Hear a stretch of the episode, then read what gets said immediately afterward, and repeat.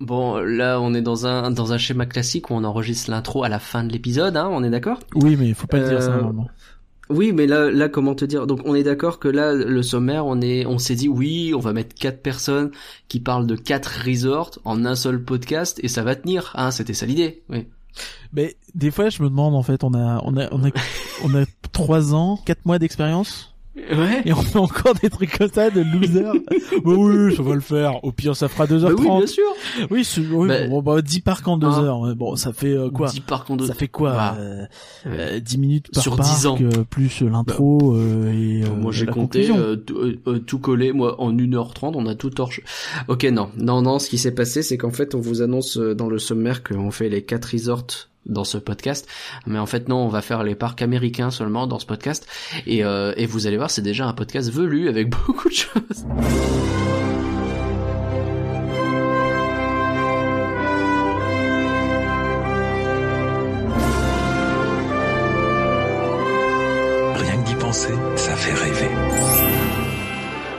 Rien que d'y penser, le podcast qui commence à organiser ses prochaines vacances vers plein de pays des rêves parce qu'il n'en peut plus. Salut les parcuriens Salut Nagla, ça va? Bah ça va très bien et toi? Euh, Très bien. On est en zone verte là, on est heureux. Aujourd'hui, on a deux invités exceptionnels. On a réuni la crème de la crème des experts de parc à thème. Et là, d'un coup, je vous mets une pression de malade. Hein, on dirait pas comme ça. Mais euh, c'est avec plaisir que nous accueillons à nouveau Guillaume. Salut. Salut à tous. Merci de m'inviter à nouveau. Eh ben, c'est avec euh, avec grand plaisir. Est-ce que tu peux te présenter à nouveau pour les gens qui t'ont oublié? Parce que mine de rien, ça fait longtemps. À part ton petit passage euh, Disney Plus, il y a Ouais. pas il y a pas si longtemps. Donc, à part mon petit passage où j'étais venu euh, vous parler des mariages euh, Disney euh, de C'est ça. il y, a, il y a un petit mois, de- depuis une dizaine d'années, j'ai un blog, le Parcourama, qui parle de euh, parc euh, Disney et, et Universal, enfin le, le, le- le haut du panier, quoi, parce que le reste, bon, voilà. Euh, et- c'est assez, c'est assez hautain. c'est- c'est assez- c'est Un peu, j'aime bien, quoi. j'aime bien, j'aime bien. Il y en a qui vont râler pour Fantasyland, mais il y en a pour Europa Park. Oh, il y a des trucs bien en Europe. On se battra un autre jour, ouais, Parcourien, si tu veux. Et donc, euh, tu- on peut le trouver où ce blog? Ah oui, euh, leparcourama.com et euh, là où je suis un peu plus actif, c'est sur Twitter, at Parcourama. Et euh, là, récemment, j'ai sorti euh, quatre vlogs de nos belles vacances à Disney World. Donc, euh, c'est Ouais, c'est sur YouTube, super le. Parcourama. Voilà. J'ai souvenir qu'il y a, il y a deux ans, trois ans, quand on t'avait invité pour parler de l'extension du, du parc Walt Disney Studio, on s'était fait disputer parce que là, euh, t'avais arrêté de mettre ton blog en français. Tu l'avais fait à une époque pendant longtemps et je crois que sur, ou du moins t'avais euh, peut-être arrêté temporairement et, du coup on avait eu des, des, des commentaires. Oui mais il est même pas en français son blog. Du coup voilà, allez, allez regarder ses vlogs.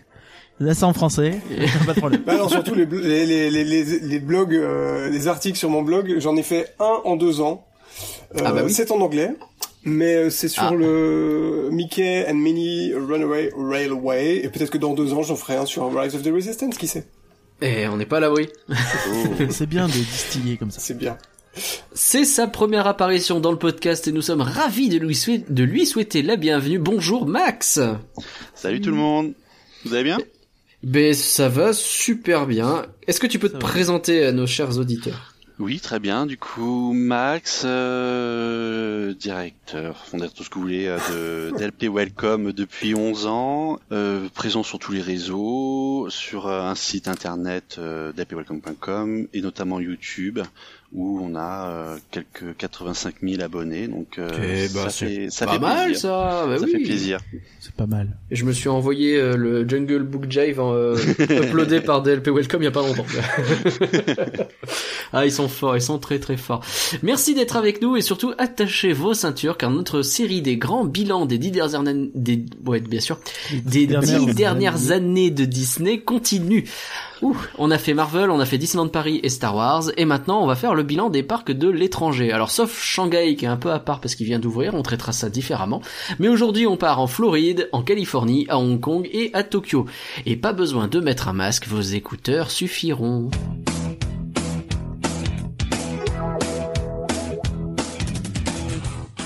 Aïe et parcuriens, on commence à rattraper notre retard sur les chansons personnalisées offertes sur Patreon. Ouais, ouais, il paraît. Ouais. Et, ouais, et pour nous faire pardonner, on a même mis en ligne une chanson qui est accessible à tous les patrons. Donc euh, faites-vous plaisir et remercie encore Léa qui nous a aidé à la produire. Euh, c'est sur patreon.rienquedipenser.com que ça se passe et euh, bah, vous avez plein d'autres cadeaux, qui vous attendent. Et on doit notamment dire merci aux gens. Est-ce que tu es prêt, Parcurin Bien sûr. Eh ben quand tu veux. Mais, mais, mais, merci, merci, mais, mais, mais, merci, merci. Merci Matt, euh, merci Laure, merci, merci Violaine, mais, et merci, merci merci, Loïc. merci. Parfait, j'aime beaucoup cette, euh, cette Mais version merci, du Mandalorian. merci, merci. C'est un bon.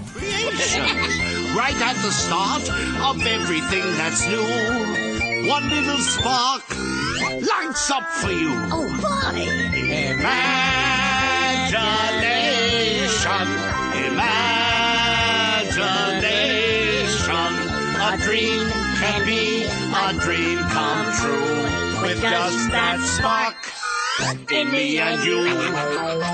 Notre tour du monde commence et on a décidé après moult délibérations de partir vers l'ouest pour revenir vers l'est, mais pas trop trop vers l'ouest non plus parce qu'on commence par Walt Disney World et pas par Disneyland en Californie.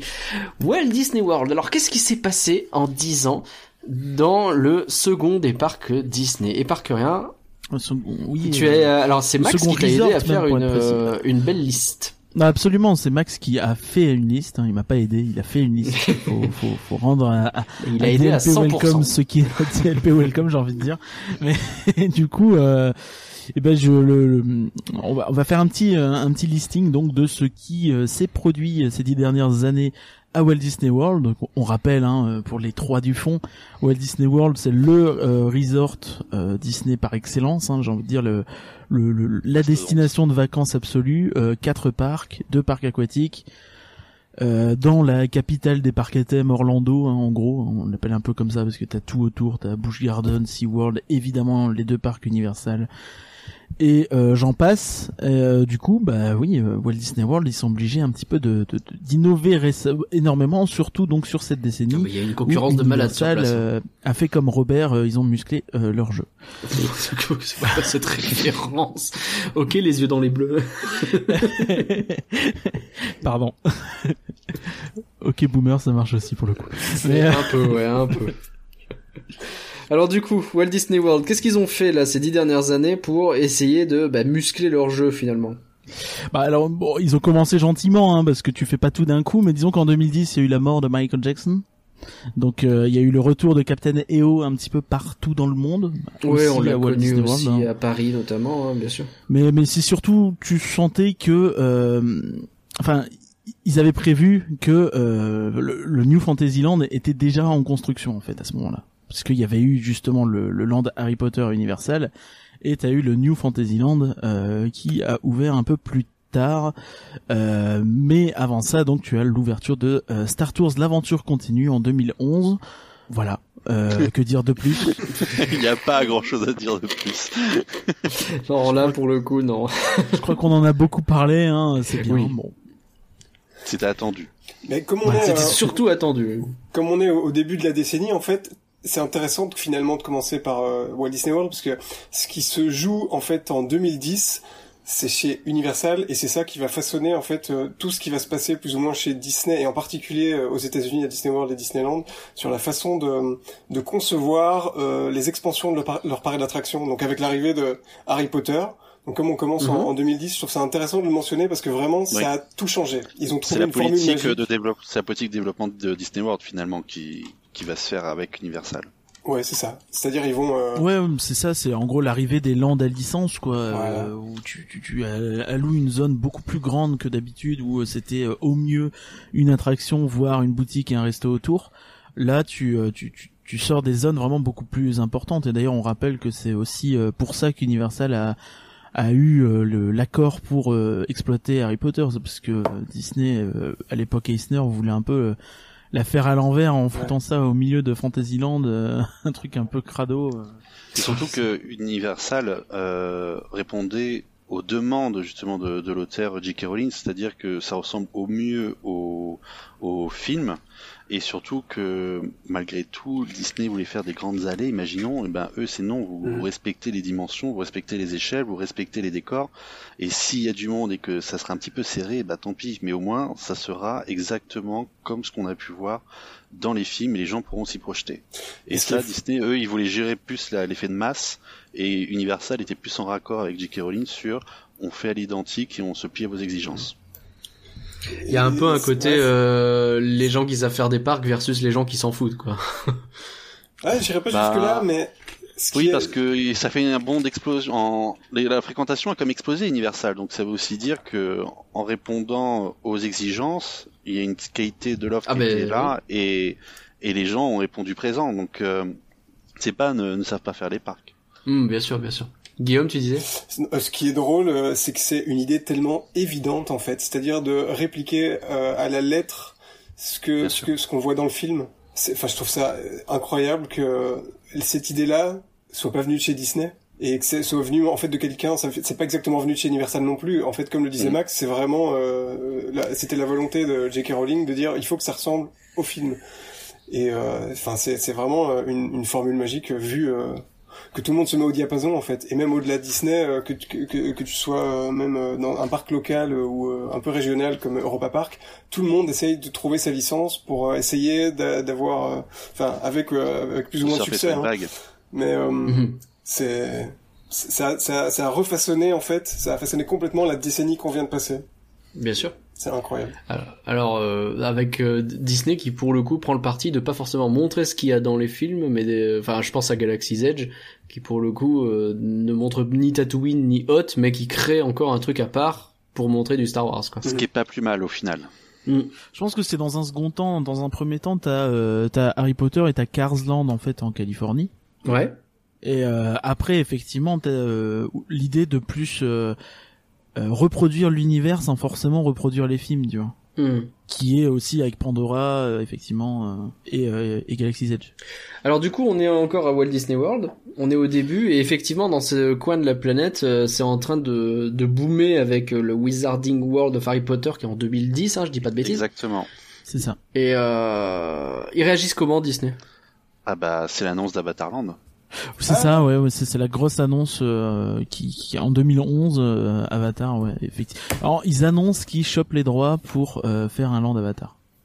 et on n'a jamais autant attendu qu'un truc sorte de terre je sais pas si euh, j'ai j'ai vu quelqu'un sur Twitter qui avait fait un euh, une sorte de, de graphique de euh, du temps qui s'écoule entre une annonce et l'ouverture d'un machin et euh, en fait Pandora c'est euh, quasiment euh, la moitié de la décennie quoi. Ah, c'est l'annonce long. et l'ouverture. J'ai pas envie en de décevoir des, des Parisiens, mais je crois que Oui. On a un land Star Wars qui risque d'arriver dans un peu longtemps aussi. Un mini land. S'il arrive. c'est S'il six arrive. ans, ouais, euh, c'est six ans entre l'annonce et euh, l'arrivée de, de Pandora.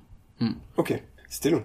Bah t'avais aussi l'autre l'autre réponse qui a été faite en fait à, à Harry Potter donc c'est euh, le le New Fantasyland j'en parlais qui a ouvert entre 2012 en première partie et 2014 et euh, là je pense que c'était quelque chose d'assez important en soi mais qui a peut-être été survendu.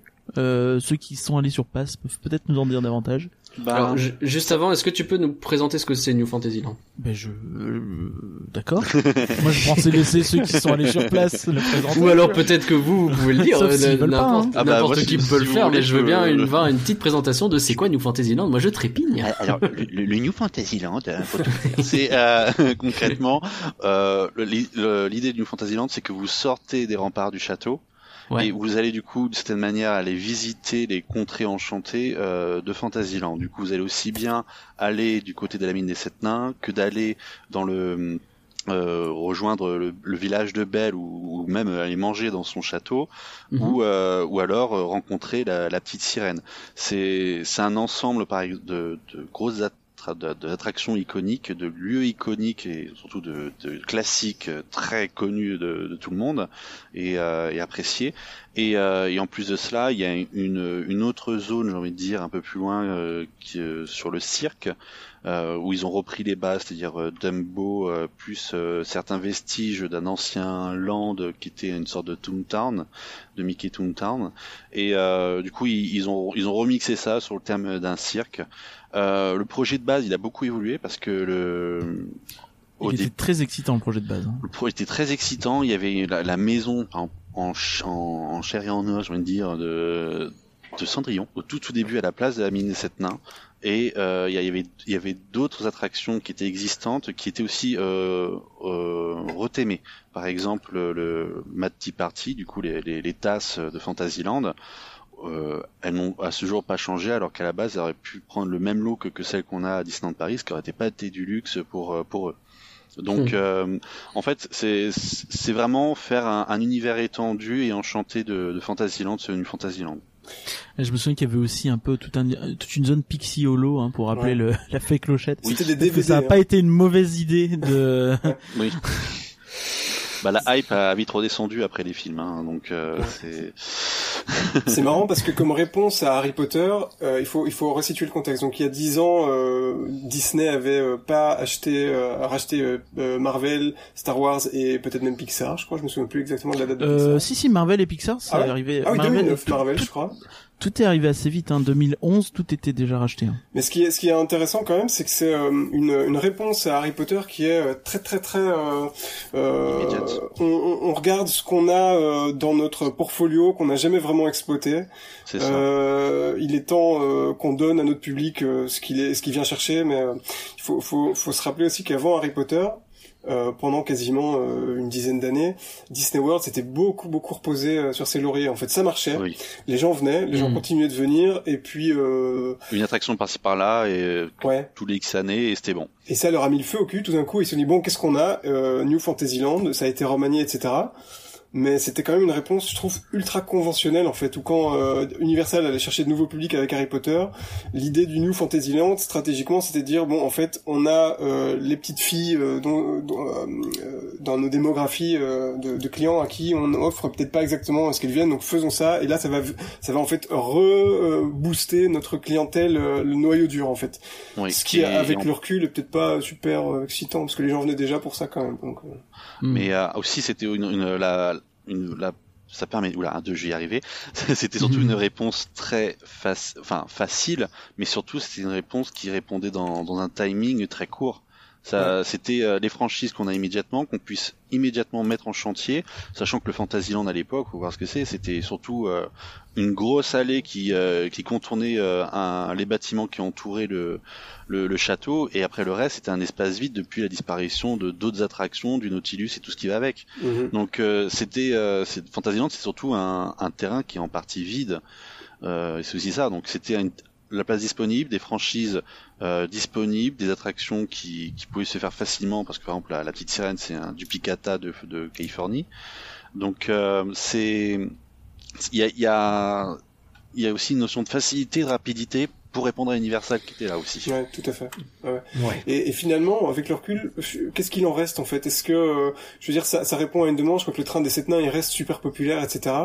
Mais oui. euh, au niveau euh, de ce que représente cette expansion, c'est pas, euh, ça fait le job quoi. Mais c'est, ouais, C'est ça. ça, casse pas trop. euh, C'est beau, Est-ce que c'est c'était pas, fou. un peu, est-ce que c'était pas un peu pour l'image aussi euh, qu'ils ont fait cette extension en mode euh, non le Magic Kingdom c'est pas un parc euh, si vieillissant que ça même si à l'époque euh, ça l'était de fou. Euh, il est- Euh, tu sens qu'il est vieillissant le parc hein, de base. Hein. Il est très années 70, hein, ça, ça se ressent.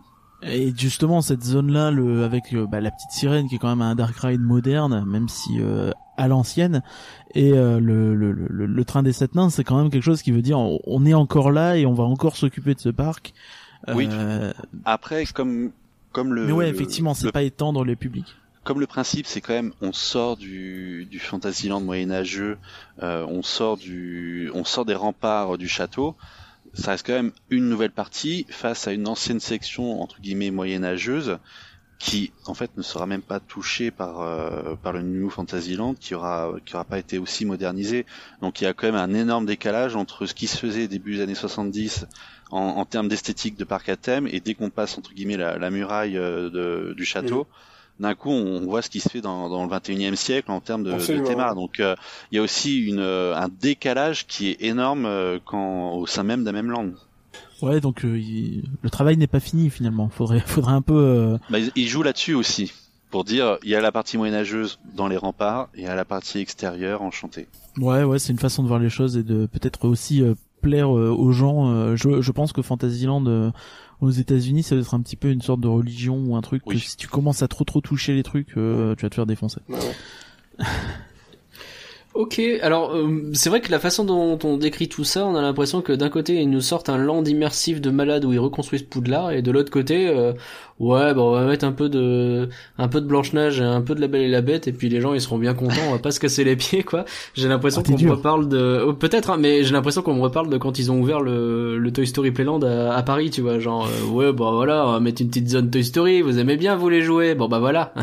bah, c'est pas la même chose parce que quand même euh, à Paris il y avait le budget qu'il y avait et surtout fallait allonger artificiellement le, la durée de séjour des, des personnes avec des attractions peu capacitaires et si tu veux tout faire et ben au bout d'un moment t'es obligé de prendre une journée de plus parce que tu auras pas eu le temps de tout faire tant que Ouais. t'es dans les files d'attente.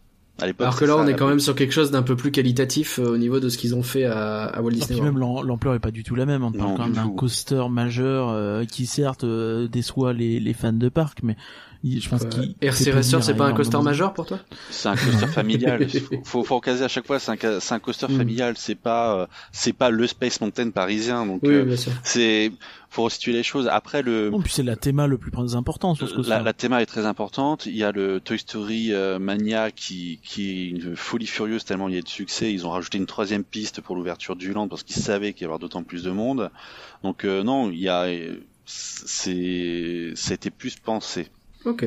Et alors ensuite, qu'est-ce qui s'est passé? 2013, ouais, effectivement, on a bah, donc le, le- Avatar toujours qui doit arriver, mais c'est une année un peu calme. Hein. Tu sens que c'est c'est c'est c'est un peu en préparation tout ça? C'est c'est c'est un peu vraiment une période de transition. Hein. J'ai l'impression toute cette euh, zone-là de 2013 à 2015, 16. Tu sens que t'as Mm. pas mal de choses qui se préparent, euh, mais qui bougent pas encore énormément. Euh, tu vois, en 2000, euh, en 2014, t'as une nouvelle salle de spectacle, Animal Kingdom, avec euh, un show roi lion. T'as la fermeture du, euh, du tram tour local, j'ai envie de dire. Euh, en, en 2015, t'as euh, le, le Disney Hollywood Studio qui change de nom. C'était euh, MGM Studio à l'époque, ils étaient avec la, la Metro Goldwyn Mayer, Oui, bien sûr. le lion qui rugit. C'est le lion, Euh, oui. Et, et euh, Au début de tous les épisodes de Stargate, notamment. notamment. Ok, Boomer, ça marche encore. Tu vois, ils ouvrent la Star Wars Lunch Bay aussi en 2015, qui est un petit peu cette espèce de zone euh, meet and greet, euh, galerie. euh. Ça, ça tâte le, le, le, le pouls euh, du, du guest sur, euh, sur la hype euh, Star Wars. Est-ce que vous aimez bien Star Wars ou pas trop? C'est ça. Mais après, c'est cette année-là où, où surtout ils ont annoncé Star Wars Land pour Disney World et Disneyland en Californie. Oui, c'est ça en fait. Euh, C'est surtout, c'est en ça que tu sens que c'était vraiment de l'attente, de, de, du- de la temporisation, tout ça pour euh, préparer ce qui est arrivé ensuite, tu vois. Ou euh, effectivement à partir de 2016, là c'est un peu la folie furieuse avec euh, Frozen Ever After à, à Epcot, ainsi que bah, l'agrandissement de Sorin et sa mise à jour en Around the World.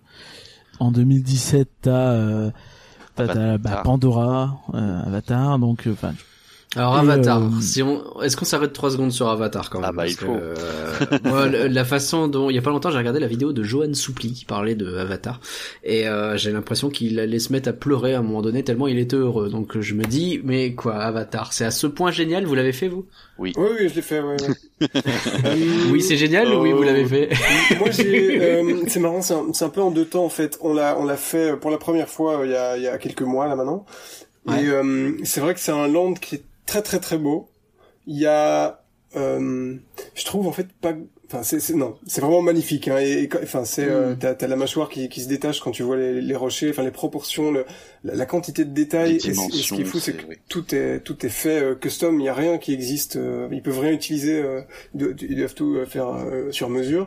Euh, je trouve qu'il n'y a pas grand chose à faire euh, quand t'es pas dans une attraction ou, un, ou, un- ou, euh, le resto ou la boutique, contrairement à, C'est des landes comme tu vois maintenant chez Harry Potter ou chez euh, euh, Galaxy's Edge où en fait où que tu poses les yeux il se passe un truc. Là, ça reste quand même quelque chose de très contemplatif. Ouais. Et les attractions, Flight of Passage, la, la, la première fois que je l'ai faite, euh, on a eu une expérience un peu moyenne où on était en bas à gauche d'un écran Ah, avec les, les, le- le- le- la 3D était foireuse euh, et on n'a pas kiffé. Oh no. Le deuxième tour, euh, on a vraiment commencé à apprécier, mais ça n'a pas été le, le, le, le- le truc, le coup de cœur du premier coup. Oui, parce que la hype est passée, quoi, en fait, euh, du premier coup. Ouais, ouais. Enfin, allez, on- oh, le truc aussi, c'est que tout le monde depuis 2017. Enfin, moi, il y a un truc avec cette ce- ce- cette attraction où les gens t'en parlent comme un truc complètement. Ils ont fait une expérience où ils en sortent en pleurant. Ils ont vécu Oui, un ça. truc et, et ça m'a tellement rempli de hype qu'à un moment tu dis bon, t'arrives un peu dans l'attraction en disant bon, ok, alors c'est quoi ici, hein? Et Hmm. je pense que ça a peut-être un peu euh, à force Ouais, de tu t'es un peu refroidi tout seul, quoi. J'ai une petite question. Est-ce que tu l'as fait en face pass ou pas, le- l'attraction? Je l'ai fait que en face passe parce que c'est Ah, impraticable bah, voilà. autrement. Il y avait 5 heures et la file serpente dans tout le land. J'ai jamais vu un Et truc ben comme voilà. Bah, mais à un Bah. moment donné, tu fais pas d'effort aussi. je- non, mais alors en vrai, en vérité, je regrette euh, parce que c'est, euh, on le sait en fait euh, que la file d'attente de Flight of Passage est, est magnifique. C'est une Euh, attraction elle-même. Ouais, ouais, mais on n'a pas eu la possibilité de le faire euh, cette fois-ci. Pour, pour être honnête, moi, bah, bah, du coup, j'ai- je vais parler sur euh, du coup euh, ce que j'ai quand j'ai pu faire. J'ai fait une première fois en 2018. Euh, euh, non, 2018, 2017. Euh, non, 2018. Je- L'Alzheimer, il, il est tôt là. Euh, donc euh, Pas 2018. évident. Et euh, honnêtement, le je suis arrivé dans le parc une heure à l'avance parce que je savais qu'il fallait que je fasse en file d'attente euh, classique. Déjà, j'avais pas eu le fast pass donc euh, c'était un petit peu obligatoire. Mais euh, le, la, la file d'attente, c'est un peu quand, quand vous faites l'attraction Forbidden Journée de Harry Potter où vous visitez le, le château Poudlard. Mhm. Bah là, en fait, la file d'attente de Pandora pour euh, le Flight of Passage, c'est pareil. C'est une attraction en elle-même, en fait, la file d'attente. Le voir le passer de, de, de grotte en laboratoire, voir un l'audio animatronique, euh, voir le, le, le centre de gestion en fait de la base armée concrètement de, de Pandora, c'est une attraction en soi. Et en même temps, j'ai envie de dire, ils auraient dû faire comme Harry Potter au tout début, c'est-à-dire une file d'attente visite de, de Mmh, cette file ouais. d'attente, parce que euh, juste un, un, un trajet, une, ouais, un, un espace visite, parce que vraiment en elle-même c'est une file d'attente. Même si j'ai attendu deux heures, à la fin c'était vraiment long, je l'avoue. Euh, le ça m'a à la limite ça ça m'a plus scotché que l'attraction Ok. c'est c'est c'est ça qui qui m'a un peu dérangé même à la fin parce que l'attraction sais oui bon c'est un truc en 3D la 3D déjà ça me botte pas plus que ça euh, le le siège où on est assis dessus où on a le- la sensation de respiration de du du banshee qu'on on, qu'on est soi-disant dessus euh, Mm. elle est incroyable mais ça reste un film 3D c'est oui ok il y a c'est une partie si, si suspendue simulateur on monte on descend aussi c'est c'est assez, c'est assez bluffant pour pour les sensations mais on reste quand même devant un écran et moi ça c'est quelque chose qui au fond m'a m'a m'a dérangé Bah, tu l'as ressenti tout le long, quoi. T'as jamais réussi à oublier le fait que c'est un écran. Euh, j'ai j'ai pas oublié le fait que c'est un écran. La, la seule fois où je me suis fait transporter dans le film, c'est qu'au bout d'un moment le Banshee il s'arrête dans une grotte Hmm. et qu'il y a tout qui s'illumine. C'est le seul passage en fait contemplatif où rien ne bougeait, où là je fais ah ouais c'est beau, on rentre dedans et, et après toute la partie finale oui on est dedans. Mais du coup la première moitié de l'attraction, j'étais pas plus que ça immergé dedans en fait. C'est ça qui qui m'a moi euh, dérouté euh, dans, dans le mauvais dans le mauvais sens. C'est ça. Je me suis dit à la limite il faudrait qu'il y ait la file d'attente de Flight of Passage avec une attraction améliorée de Navi River. C'est marrant parce que Hmm. ce que ce que tu décris, euh, c'est sur cette fameuse scène où en fait, euh, en fait tout s'arrête. Euh, c'est juste un moment où t'es dans une grotte avec les banshees et puis euh, tu Mm. chill un peu et puis après ça, ça reste quand même très dans la contemplation euh, et c'est juste, il n'y a pas de narration et tout. En fait, c'est peut-être ça qui fait que les gens sont tellement touchés par cette attraction, j'ai l'impression. C'est-à-dire que pour une fois, t'es dans un film, euh, en particulier les attractions 3D qui veulent toujours t'en mettre des caisses avec euh, des trucs qui te sautent à la gueule et tout. euh, et en fait ça. là, c'est utiliser le média pour euh, pour raconter euh, quelque chose, mais sans que ce soit euh, un showcase technique. C'est ça, c'est juste montrer une beauté naturelle même si elle est artificielle en fait. Ouais. Et c'est c'est vrai qu'il y y a des effets qui marchent très très bien et dont tout le monde parle, comme le, le fait que t'as, tu sens ton truc respirer en dessous de toi. Moi, il y a un des effets en fait que j'ai trouvé le, le plus euh, surprenant parce que je, je n'étais pas spoilé, j'avais jamais regardé le, le, le film sur YouTube. Euh, Mhm. C'est que bon alors donc spoiler alerte. Rendez-vous dans Et 30 par secondes. cœur, on retire les écouteurs.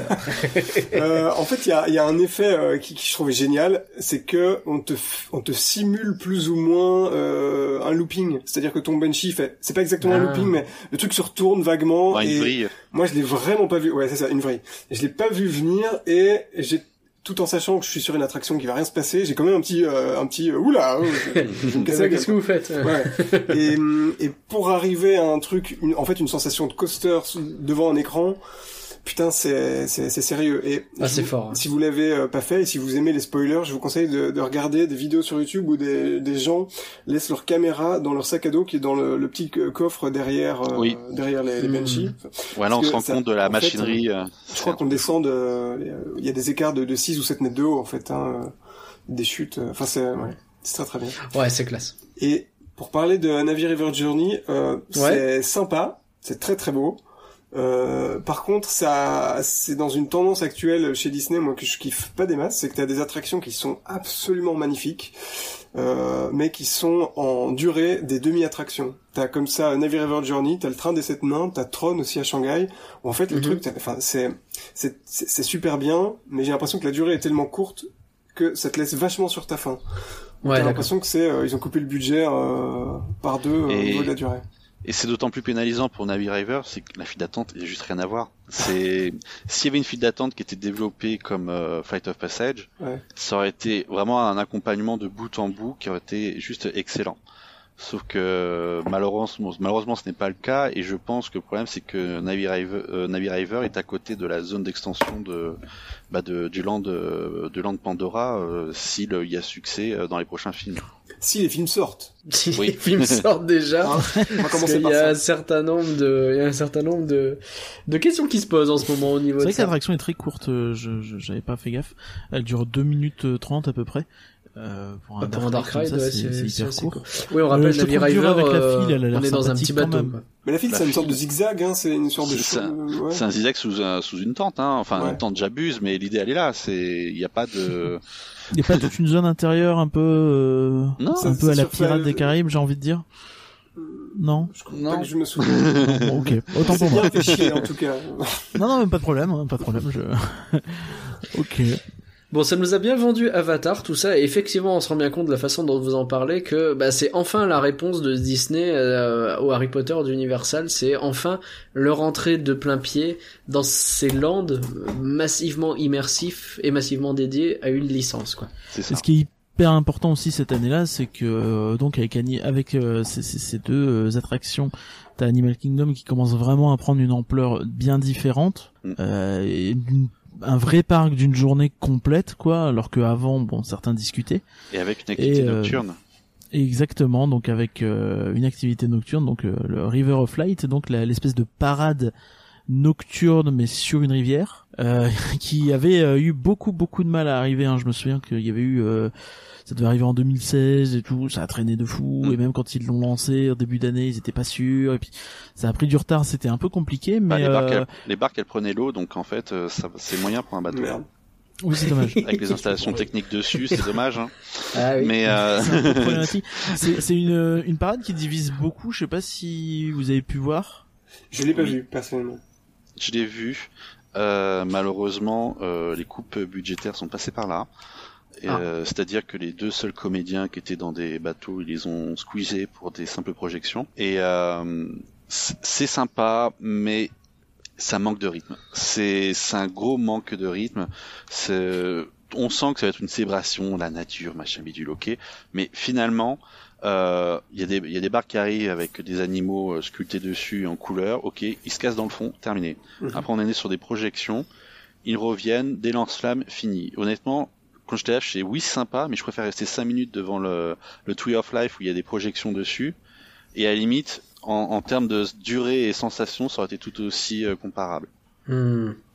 Ouais, Ouais, je après, c'est, ça a le mérite d'être dans un ton un peu différent d'autre chose. Donc, euh, enfin, je, je trouve que c'est plutôt Au quelque moins, chose que. Disney fait bien. Au moins il y a une Euh, offre. Non, au moins- même, tu sais, c'est, c'est vraiment l'aspect Animal Kingdom a l'air de vraiment être un parc à part Oui. dans son euh, justement son rythme, euh, son ambiance ou euh, son atmosphère. Quoi. Mhm. Oui, après, mais, mais ça, enfin, Enfin, quand on voit les parades nocturnes habituelles qui sont très euh, je te flash la tronche, il y en a partout.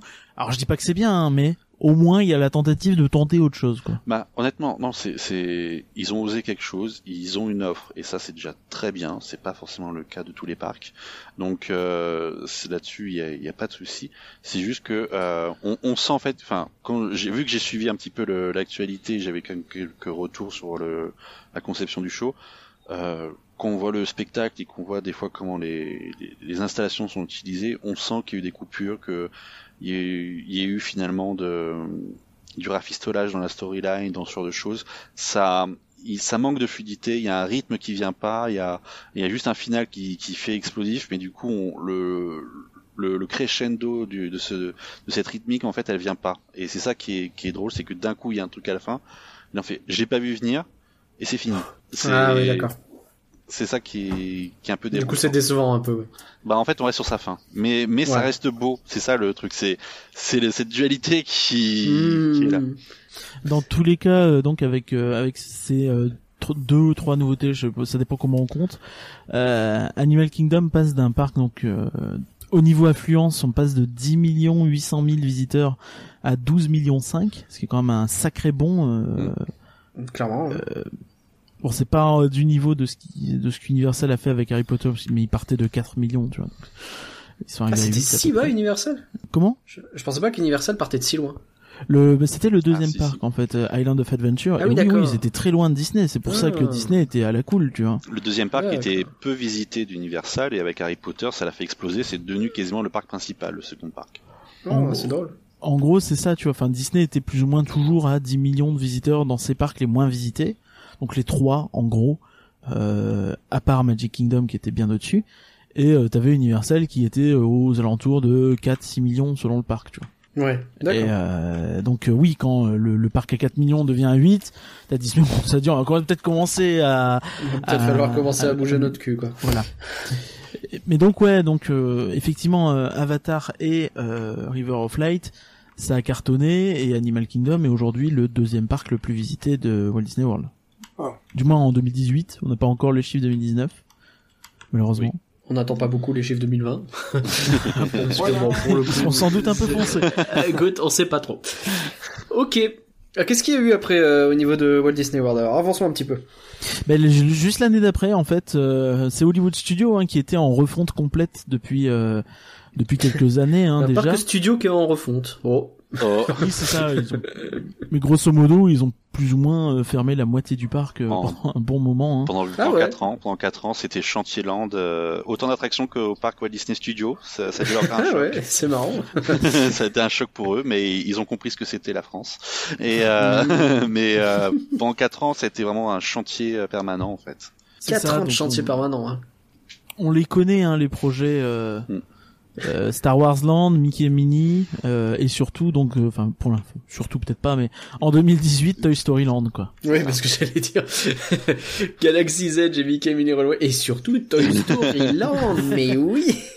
Alors qu'est-ce que ça donne Toy Story Land de mémoire euh, C'était reçu assez diversement. En fait, ce qui est marrant avec les Toy Story Land, c'est que euh, notre catég- notre petite niche de fans de parcs d'attractions euh, qui sont euh, entre je sais pas entre entre 15 et 35 ans, on, on trouve ça euh, pas terrible.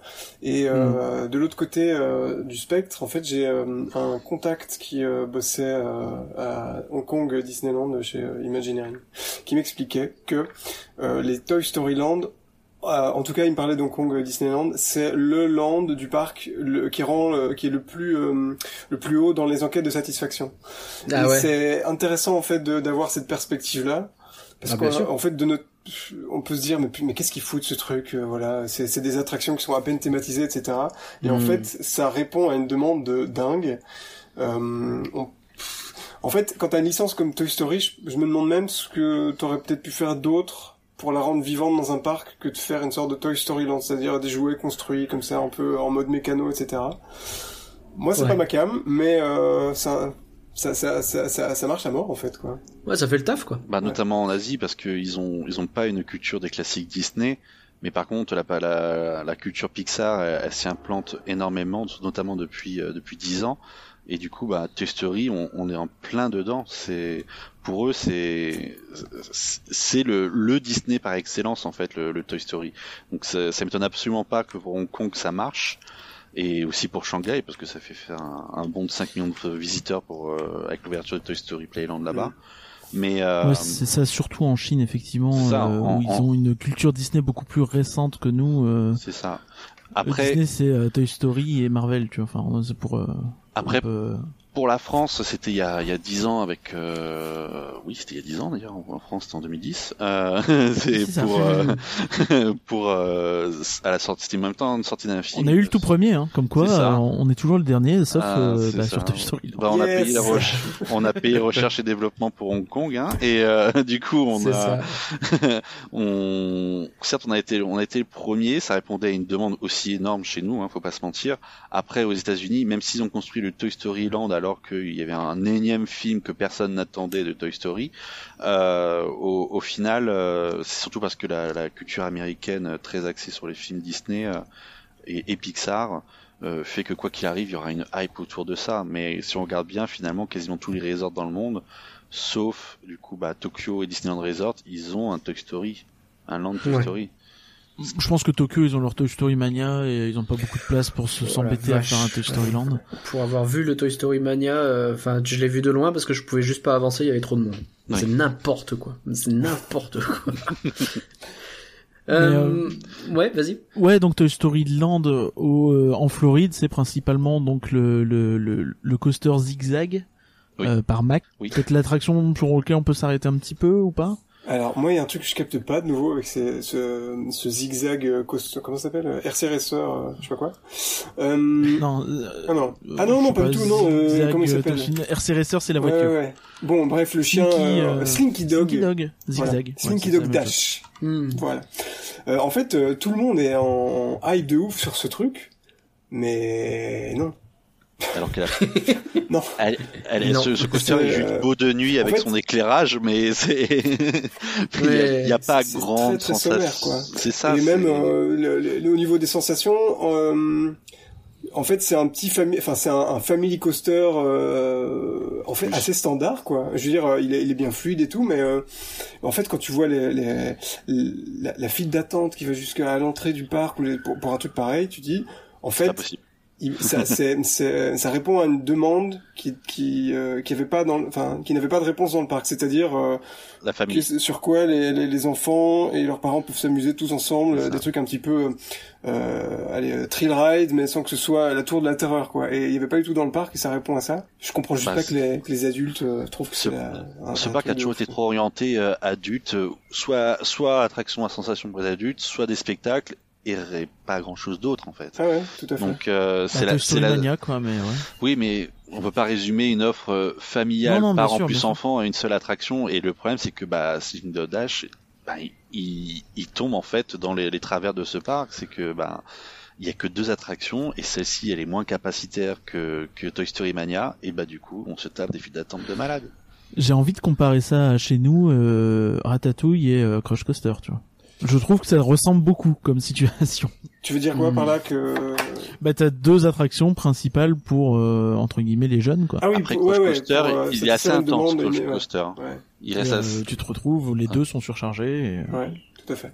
Mais après, euh, bon, c'est pas le sujet de, de- du jour, mais euh, Crush Coaster, le- la capacité de base, Oui. ils auraient pu bien que, que ça répondait pas à, à la réalité opérationnelle de Disneyland Paris. Mais voilà. C'est ça. Petite Si encore il y avait un, un double circuit euh, comme ils le- ils l'ont faisait à, à l'Animal Kingdom euh, avec le- une attraction relativement similaire, Ouais. un Mad euh, Madhouse, Euh, pas Madhouse, une euh, un House Coaster. Souris folle, Wild Mouse. ouais, Wild, Wild Donc, Mouse. voilà, Wild Mouse. ou à Fantasyland aussi. Oui. Hein. Voilà, donc euh, s'il y avait un Mhm. double coaster ou alors comme le RC Racer qui était un temps prévu en étant un double exemplaire à Disneyland Paris, euh, ben oui, là ça l'aurait fait niveau capacitaire, mais non. Après il y a la réalité budgétaire qui arrive et là bah ça coupe. Eh oui, c'est un vieux débat. un vieux débat qu'on aura euh, à jamais, puisque je sais pas quand est-ce qu'il pourrait changer ça. Euh, ok, qu'est-ce qu'on a eu après euh, après tout ça, euh, Parker Bah il y a eu l'annonce de Tron. Euh, Alors l'annonce, vas-y dis-nous. Bah, il y a eu une annonce de Tron qui a été faite à l'année précédente en 2017. Oui, c'est ça, en 2017, à la D23, effectivement, il y a eu euh, l'annonce un petit peu des projets pour euh, les 50 ans. C'est En ça. gros, hein. C'était les 50 ans de Walt Disney World? En 2021, c'est les en 50 ans. 2021, ouais. Et, Et euh, donc, du coup, ils commencent les travaux, eu, euh, ils avaient annoncé Tron, ils avaient annoncé le Gardien. Skyliner, ils avaient annoncé euh, l'hôtel Star Wars, je crois qu'ils l'ont annoncé à ce moment-là aussi. Oui. hein. me- Euh, ils ont annoncé, enfin, je peut-être à chier de trucs euh, qui ne seront sans doute pas euh, là en temps et en heure, du coup. du coup, Mais le Skyliner est arrivé du coup en 2019. On- Ça, ils l'ont, Oui, ils effectivement. l'ont bien tenu. c'est pour l'instant. Mais le Disney Skyliner, euh, il faut s'arrêter un peu dessus parce que Oui. a- oui. si vous n'êtes jamais allé à Disney World, il faut savoir que vous allez passer euh, entre une et deux heures euh, dans les bus entre les hôtels Disney Springs, oh la vache. euh, les parcs par jour. euh, vous y passez, euh, allez, je veux dire de porte à porte, vous pouvez y passer deux heures quoi. Et si vous voulez changer de parc, c'est-à-dire si vous voulez pas faire un seul parc par jour, vous allez rajouter secours. euh, 40 minutes entre chaque, euh, enfin chaque trajet. Ah ouais. C'est en général euh, 40, 40 minutes selon ce que vous voulez faire. C'est Et ça. le Skyliner, putain, mais c'est génialissime. Nous, on était euh, au, sur un, un resort, le Caribbean Beach, qui est sur la- au milieu de la ligne du Skyliner. C'est pour ça qu'on a choisi ce resort en particulier. Euh, parce que de porte à porte, je, je vous mens pas, euh, entre donc tu fermes la porte de ta chambre, 20 minutes plus tard, tu es dans le parc des euh, Oh euh, studios et, et, et Epcot pareil. C'est génial. Et en plus, c'est super intimiste. Donc en général, quand il n'y a pas trop de monde, ils bourrent pas les cabines, comme ça les groupes euh, se, se mélangent pas trop. C'est une Mhm. expérience euh, vraiment chill, confortable. C'était le bon truc à faire. Et euh, pour pour la superficie de Disney World, je pense que c'est amené à être euh, à être agrandi parce que Et en plus, c'est, calme et c'est reposant. C'est Ouais. ça Tu qui. dois avoir une belle vue de là-haut. mais quoi. oui, mais tout est parfait dans le Skyliner. Je veux le Skyliner. non, non, Moi, c'est le, seul reproche que qu'on peut faire, c'est, c'est- c'est- enfin, reproche. Pour les Américains, ce qui peut être reproché, c'est qu'il n'y ait pas la clim. ça, c'est, ça peut- Oui, oui. parce que pour eux, la mais clim, mais il y a c'est vital. vent à l'intérieur. Hein. Mais, le mais est on en- arrive à avoir du vent en avec les fenêtres ouvertes. euh, Euh, le, du coup, il y a ça. Mais moi, ce qui m'a étonné, c'est que c'est un, c'est un modèle en fait de télécabine entre guillemets simple. C'est-à-dire que s'il y a du, il y a trop de vent ou quoi que ce soit, il, il peut être arrêté. Alors que on sait bien que vu les typhons et tout ce qui se prennent euh, en Floride, moi, ce qui m'a étonné, c'est qu'ils aient pas pris ce système-là, ce qui est certes plus coûteux, mais qui euh, répond plus à la réalité finalement de, bah, de, de leurs conditions euh, climatiques en fait. Mm. Et euh, mais, mais sinon, mis à part ça, euh, c'est clair que c'est silencieux, c'est rapide quand on sort du parc. Euh, MGM Stu, enfin MGM, euh, Hollywood Studio le soir, vous prenez Skyliner et vous survolez une forêt pour rejoindre votre hôtel et vous avez euh, même pas de musique, vous avez enfin du calme et juste une petite annonce qui dit vous passez au-dessus du machin. Euh, honnêtement, ça, ça, vous n'imaginez même pas à tel point ça, c'est relaxant parce que les bus, vous avez toujours de la musique, vous avez toujours un petit spot qui passe par là et euh, et au-delà de les avoir attendus euh, 10 minutes au moins à ta station plus les 20 minutes de trajet entre parc et hôtel, bah en fait ça fait une vraie coupure. Ça permet de se détendre avant de rentrer Ouais. tranquillement à l'hôtel. Carrément. C'est, je pensais pas euh, que vous me hyperez autant sur euh, Ouais, moyen de transport sympa. cet aéroport, mais ça a l'air vachement bien, effectivement. Moi le seul Donc le Skyliner, il est sorti, il est sorti quand? En 2019. 2019. 2019, donc c'est tout récent, on est d'accord. Ouais. Euh, pour ceux qui situeraient pas, c'est euh, des grosses cabines en mode téléphérique, quoi. hein, c'est ça. C'est des cabines de 6-8 personnes, tout dépend de la Mhm. corpulence.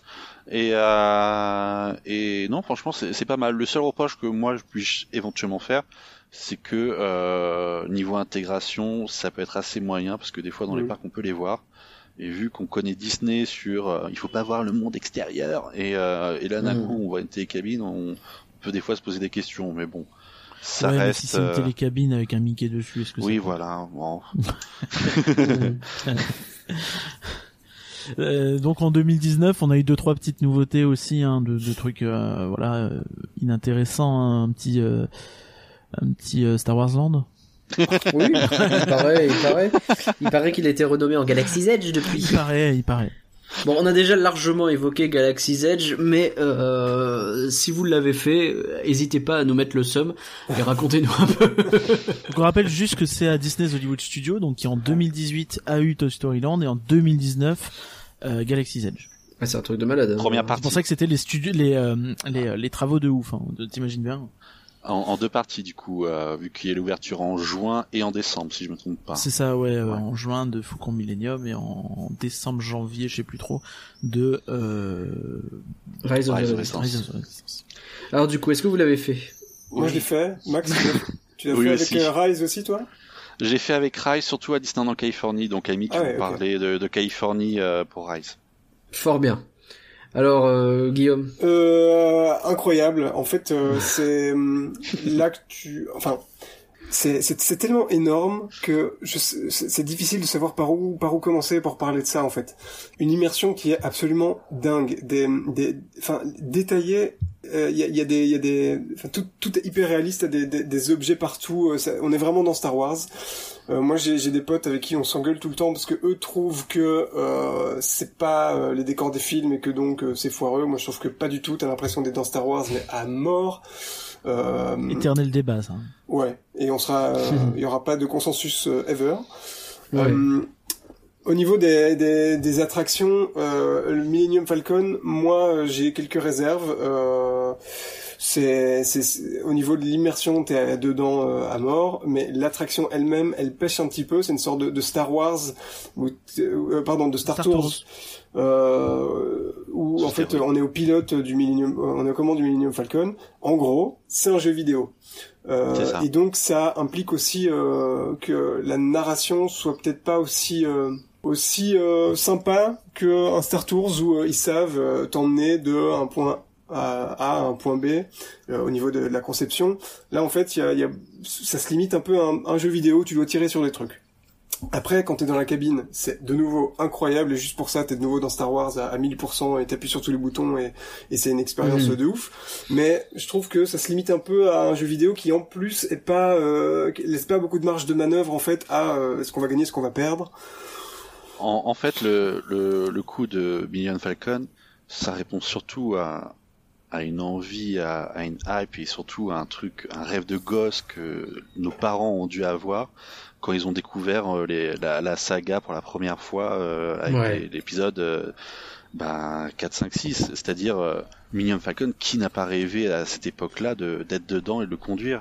Donc en fait, ça même bien maintenant. dans les années 90. et, euh, Non mais, mais je veux dire, c'est pas si vieux. c'est non mais au- aussi, aussi mais je veux dire c'est c'est d'autant plus pour cette génération là et, et du coup ça ça répond déjà à, un- à un premier euh, trip euh, qu'on puisse avoir si on aime euh, un minimum euh, Star Wars c'est putain j'ai envie de- le conduire quand même ce truc là donc oui ça Mhm. fait un, un, un Star Tours sur euh, sous stéroïdes mais et du coup il pêche sur certains points euh, peut-être un peu en graphisme ou autre euh, je pense qu'ils en parlaient assez bien euh, le, le Puissance Park là-dessus, mais euh, Oui, le, le l'att- l'attraction elle est bien, elle répond à une demande, à une envie. euh, c'est comme le rêve de voler. Bah, il y en a qui ont eu le rêve de faire euh, le le Minium Falcon. Là, ils ont la possibilité. C'est une attraction qui se fait assez facilement, qui est du qu'on est en face passe ou non. Euh, en, en une heure, vous l'avez fait en- avec une file d'attente qui est assez sympa, qui reste sympa et qui est rapide. Donc en fait, euh, c'est une attraction qui, qui permet de compléter une, une bonne expérience sur le land. C'est pas l'attraction du land, c'est sûr. Et justement, c'est en bête, fait, mais est-ce que c'est pas le, tu vois, enfin, on disait, euh, tu disais euh, Guillaume tout à l'heure que euh, t'as pas mal de gens qui disent oui, mais c'est pas les décors du film, oui, mais c'est pas les trucs du film. Là, pour le coup, c'est le Faucon Millennium. Il est en grand dans le land et tu rentres dans le Faucon Millennium. C'est-à-dire que sur un argument marketing, eux pour dire aux gens venez à Star Wars Land, il y a le Faucon Millennium et tu peux le piloter. C'est beaucoup plus facile à vendre que de dire Rise of the Resistance, qui est peut-être dix fois plus intéressant, mais euh, c'est pas évident à vendre, je pense. Ouais, sinon non, clairement c'est euh, bon après euh, je pense que le si tu veux le le, point de départ de l'attraction et l'exécution est au mieux de ce que ça pouvait être.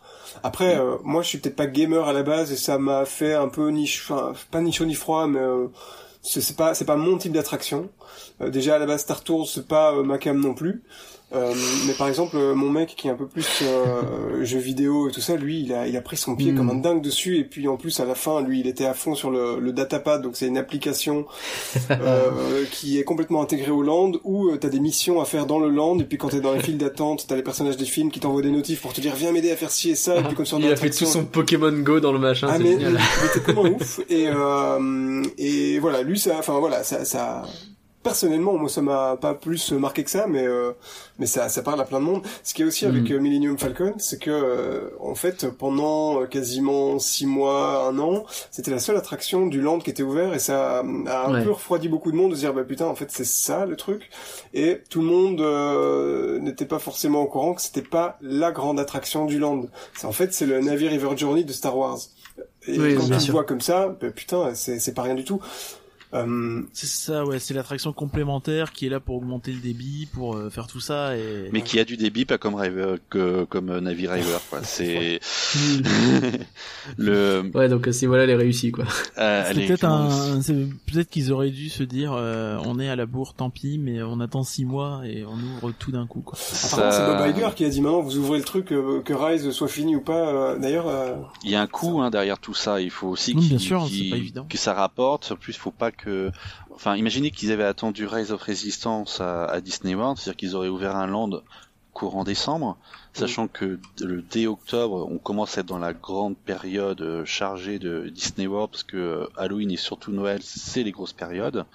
Euh, dire aux gens, bah, il y a un land qui est prêt, qui attend, parce qu'il y a une attraction sur deux qui est pas prête. Bah non, ouvrez, euh, au pire il y aura du merchandise, au pire les gens ça donnera un avant-goût, et au pire ils reviendront, sauf que la communication par derrière, est-ce qu'elle a été bien faite pour expliquer que bah, Millennium Falcon c'est pas le must du land, là euh, c'est à voir. du coup, parlons Rise c'est of jamais Resistance. évident de, c'est jamais évident de désavouer euh, ton attraction. C'est clair. Et du coup, Rise of the Resistance alors? Oh my god. Non mais euh, euh, vous, vous avez regardé des vidéos. alors pour ceux qui l'ont pas fait, est-ce que vous avez regardé euh, des vidéos ou est-ce que vous y allez euh, J'ai regardé un Ah, petit moi, je- peu, mais euh, j'ai voulu, euh, j'ai pas voulu trop me spoiler non plus, mais j'ai une bonne idée de ce qui se passe. ouais. J'ai, j'ai vraiment évité le truc. Après, on, enfin, il y avait eu beaucoup de bruit autour, donc j'ai quand même des bonnes idées de ce qui s'y passe. Ouais. quand même. Mais sans trop en raconter, ouais, on juste au niveau de- du de- de pas ressenti. Euh, Au niveau du ressenti. Sinon allez sur DLP Welcome, il y a une très belle vidéo là-dessus. hein. Mais toutes les vidéos ça, de beau, ça. DLP Welcome sont vraiment superbes. Je dis pas ça parce que t'es avec Oh. nous Max, mais même tes photos et tout. euh, Oh, c'est un fait, non, incroyable. Merci, merci beaucoup. tout à fait. Euh, moi, enfin, moi, j'ai- j'ai- je pense que c'est dans mon top euh, 3 des trucs qui m'ont le plus éclaté dans un parc. Je suis pas branché Star Ah Wars à la base. J'ai découvert ça vraiment sur le tard avec les nouveaux films qui sont sortis depuis 6 ans là. Euh, je trouve ça mais mais un, c'est zinzin quoi. C'est les dimensions et, euh, et, et le... en fait il y a, il y a toute la boîte à outils de ce qu'on peut sortir dans un dark ride euh, moderne. Euh, Hmm. t'as euh, t'as un peu de médias, t'as plein de de- de- de- d'effets spéciaux, mais même des, des trucs. En fait, il faudrait le faire cinq fois pour te dire ah mais putain il y a encore ça. Et C'est euh, Oh, je l'ai fait cinq fois, moi, ça me va. Boarding pass. Aïe, aïe, aïe. Euh, non, mais, mais même la, la, toute la linéarité de ce truc où en fait euh, tu rentres dans la file d'attente et puis en fait est-ce que l'attraction commence déjà ou est-ce que c'est un pré-show? Mais en fait il y a, il y a tout un enchaînement de trucs et, de, et, et un enchaînement de séquences waouh avant même que l'attraction, euh, que le, le, le, le- le truc euh, dans un véhicule commence. C'est euh, c'est très très très audacieux et moi j'ai kiffé. Euh, j'ai les mêmes potes, euh, ils chient sur le truc parce que euh, il y a pas les personnages de la, la trilogie originale. Oh. Euh, moi, j'ai découvert Star Wars avec les nouveaux et j'ai kiffé ma race avec les nouveaux, donc je suis, je suis, au- je suis aux anges en fait quand je suis là-dedans. Bah, t'as bien raison. Mais euh, Il en Vous avez rencontré des problèmes sur cette attraction quand vous l'avez faite? Je sais que Un le- tout petit, ouais. bon, il y a déjà il y a l'histoire où il faut réserver à 6 heures du mat ou je sais pas quoi. Mais au-delà de ça, euh, vous avez eu des, des soucis, vous avez eu beaucoup de pannes pendant que vous y étiez ou ça tournait plutôt bien? Moi, j'ai, on s- euh, bah alors, à un moment, on te fait rentrer dans une sorte de, euh, bon, alors, spoiler alerte, fermez. Euh, juste avant d'embarquer dans, dans les véhicules, il y a une pièce euh, qui précède ce truc-là, qui est une sorte de Ouais. pré-show encore, et euh, on était rentré dedans et on nous a évacués et euh, dix minutes plus tard, c'était reparti quoi. Les- Mais D'accord. ah oui, et juste dans Rise of the Resistance, il y a un gros morceau, je trouve qu'on qui, qui est qui est euh, qu'on- pas assez évoqué parce qu'il y a tellement d'aspects techniques qui sont fous. Ouais. En fait, il y a un une- un vrai euh, jeu de rôle qui se passe euh, quand t'es euh, plus ou moins euh, dans un vaisseau euh, du, du premier ordre, euh, Ouais. où euh, un peu comme ça se passe avec les grooms de la Tour de la Terreur, il se passe quelque chose où euh, on Mm. te regarde en coin, etc. Ben là, en fait, t'es euh, sur le vaisseau des nazis de l'espace et ça se passe pas euh, de façon très très amicale, quoi. Et donc, Ouais, euh, Et c'est Ce qu'il faut dire aussi, c'est que l'attraction, elle est en... concrètement, il y a un pré-show, un, un petit ride, un deuxième pré-show et un gros ride. Concrètement, Ouais. euh, c'est comme ça qu'elle se déroule l'attraction. Et sur la première moitié, donc premier pré-show, premier petit ride, on est avec les rebelles. Ce qui fait que quand vous êtes sur la deuxième partie, pré-show et gros ride, vous êtes avec les, le premier ordre, ce qui fait que les employés déjà, ils doivent même pas se, se, se croiser. Il y a aussi ça, Oui, bah oui, c'est un détail tout con, Mmh. mais quand, quand vous faites l'attraction Ratatouille, l'employé qui soit euh, au dispatch, du coup, à vous placer dans les véhicules ou à l'accueil de l'attraction, c'est le même. Oui, ils peuvent tourner, Ils on s'en fiche. tourner. quoi. Alors que là, les employés qui sont en mode premier ordre, vous ne les, vous ne les verrez pas, du coup, à l'entrée de l'attraction, comme à la première partie de l'attraction. Et vous, et à aucun moment, vous, vous pouvez les, les croiser ainsi. Ah, c'est trop bien. Et, et rien que ça, c'est un élément où tu dis, mais du coup, les coulisses, ils ont dû les aménager en conséquence pour qu'ils puissent aller C'est à un endroit un littéralement deux attractions. en fait. C'est, c'est, c'est- déjà oui, Ouais. c'est, c'est plusieurs attractions en une attraction, vu que ça dure déjà plus de 15 minutes. Faut, faut déjà caser, euh, même en espace, en termes de bâtiments, c'est assez, c'est assez, euh, assez prodigieux ce qui a été fait. Et puis même avant de rentrer euh, dans, dans les pré-shows et tout le truc, juste la file d'attente intérieure avant de rentrer dans les pré-shows, mais je trouve ça un bijou quoi. Enfin interminable. Là avec un boarding pass, je trouve que ça allait encore parce que finalement ça ça ça, ça avance assez.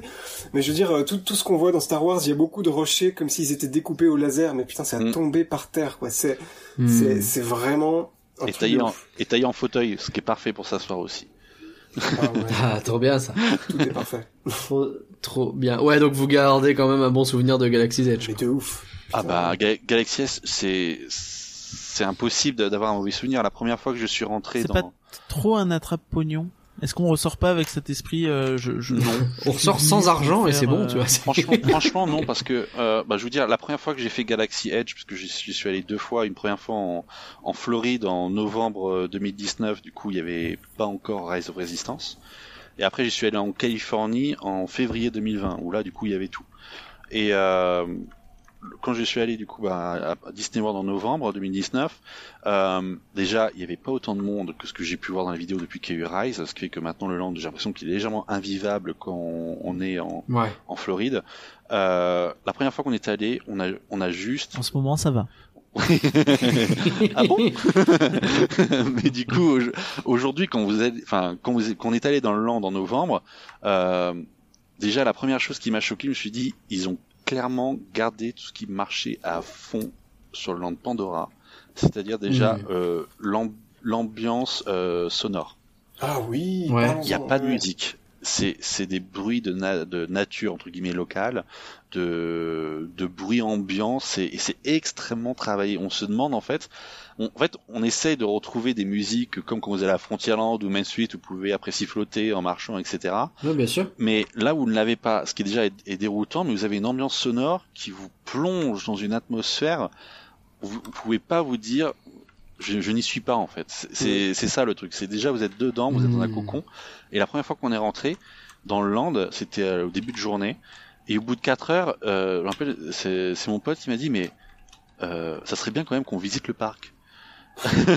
Donc en fait, on était là, on ah oui merde, en fait, ça fait 4 heures qu'on est là, on a mangé, on a, on a Ouais. acheté un droïde et, euh, et on a fait le, le, le, le faucon. Et on n'a pas vu le temps passer, on a passé notre temps à, à regarder dans les boutiques, le petit bazar, etc.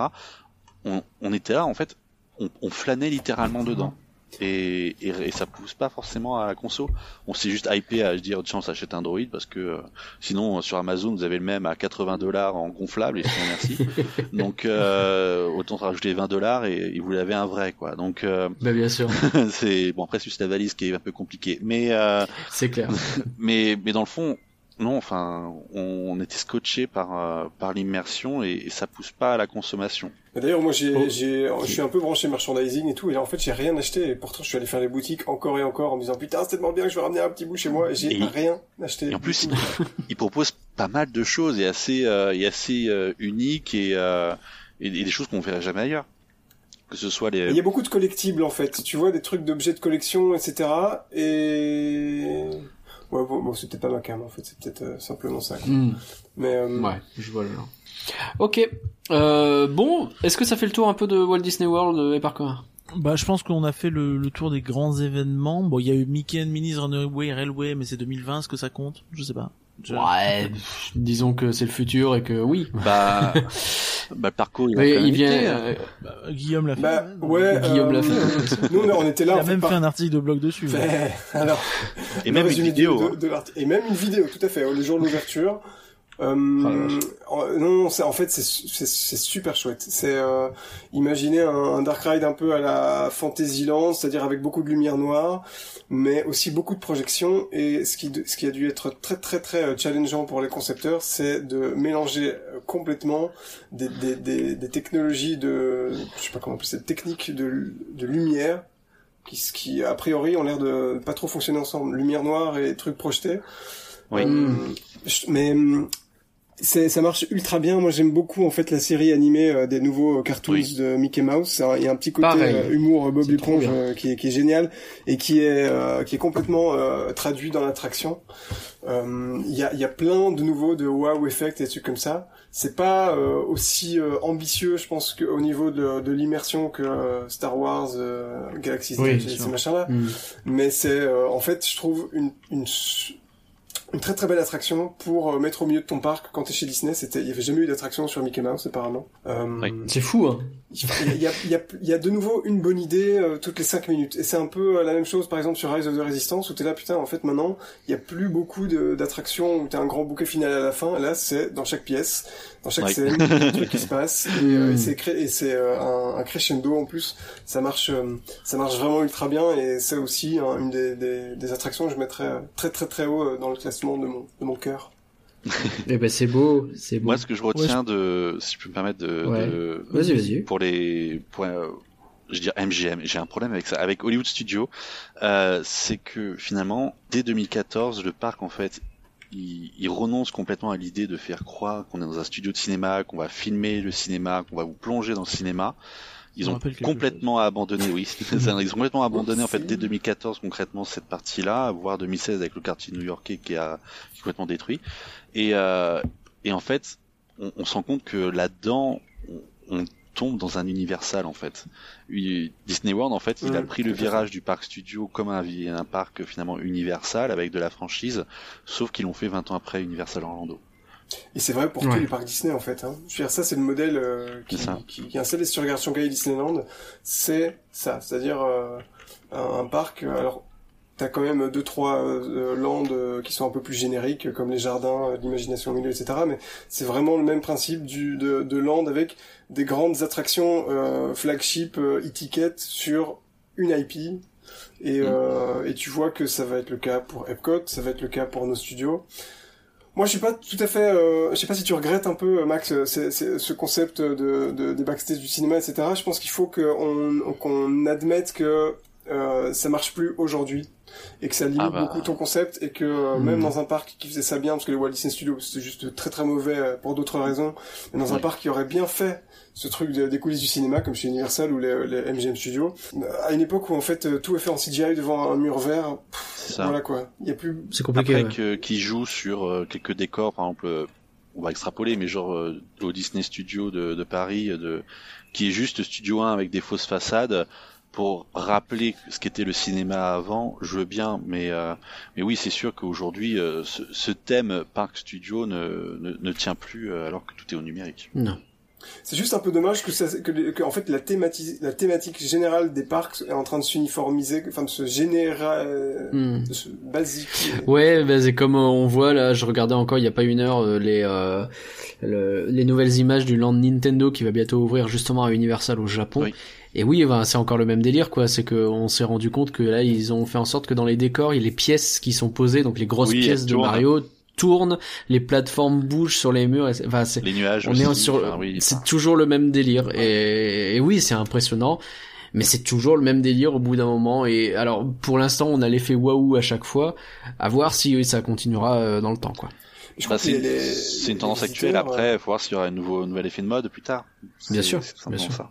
Je pense que ça change rien en fait. Hein, pour... Enfin, je veux dire, nous, en fait, on est un peu dans cette niche de passionnés où on veut, en fait, Epcot, on voudrait que ce soit un parc élaboré comme si, et puis qui se distingue de celui qui est à côté, euh, Ouais. sur la nature et tout. Je pense que les gens, en fait, en fait, ils, ils sont, ils sont, Bah, ils s'en fichent. Au Quoi. contraire, les gens ils kiffent. hein. Ouais. Tu leur peux dis que euh, après le, par- le land Nintendo, ils auront un land Pokémon. Je Bien peux sûr, te dire qu'il y a pas de problème, hein, ça va y aller. Bien sûr. Et il, il Ils aurait- ont le il- land il- Donkey Kong avant, mais ouais. oui, c'est vrai. il foutrait le, le land de Mario à Animal Kingdom. En fait, je pense que les gens, euh, ça leur ferait ni chaud froid, quoi. Tu vois. Ouais, ouais. Ils sont ouais. contents de voir C'est pas faux.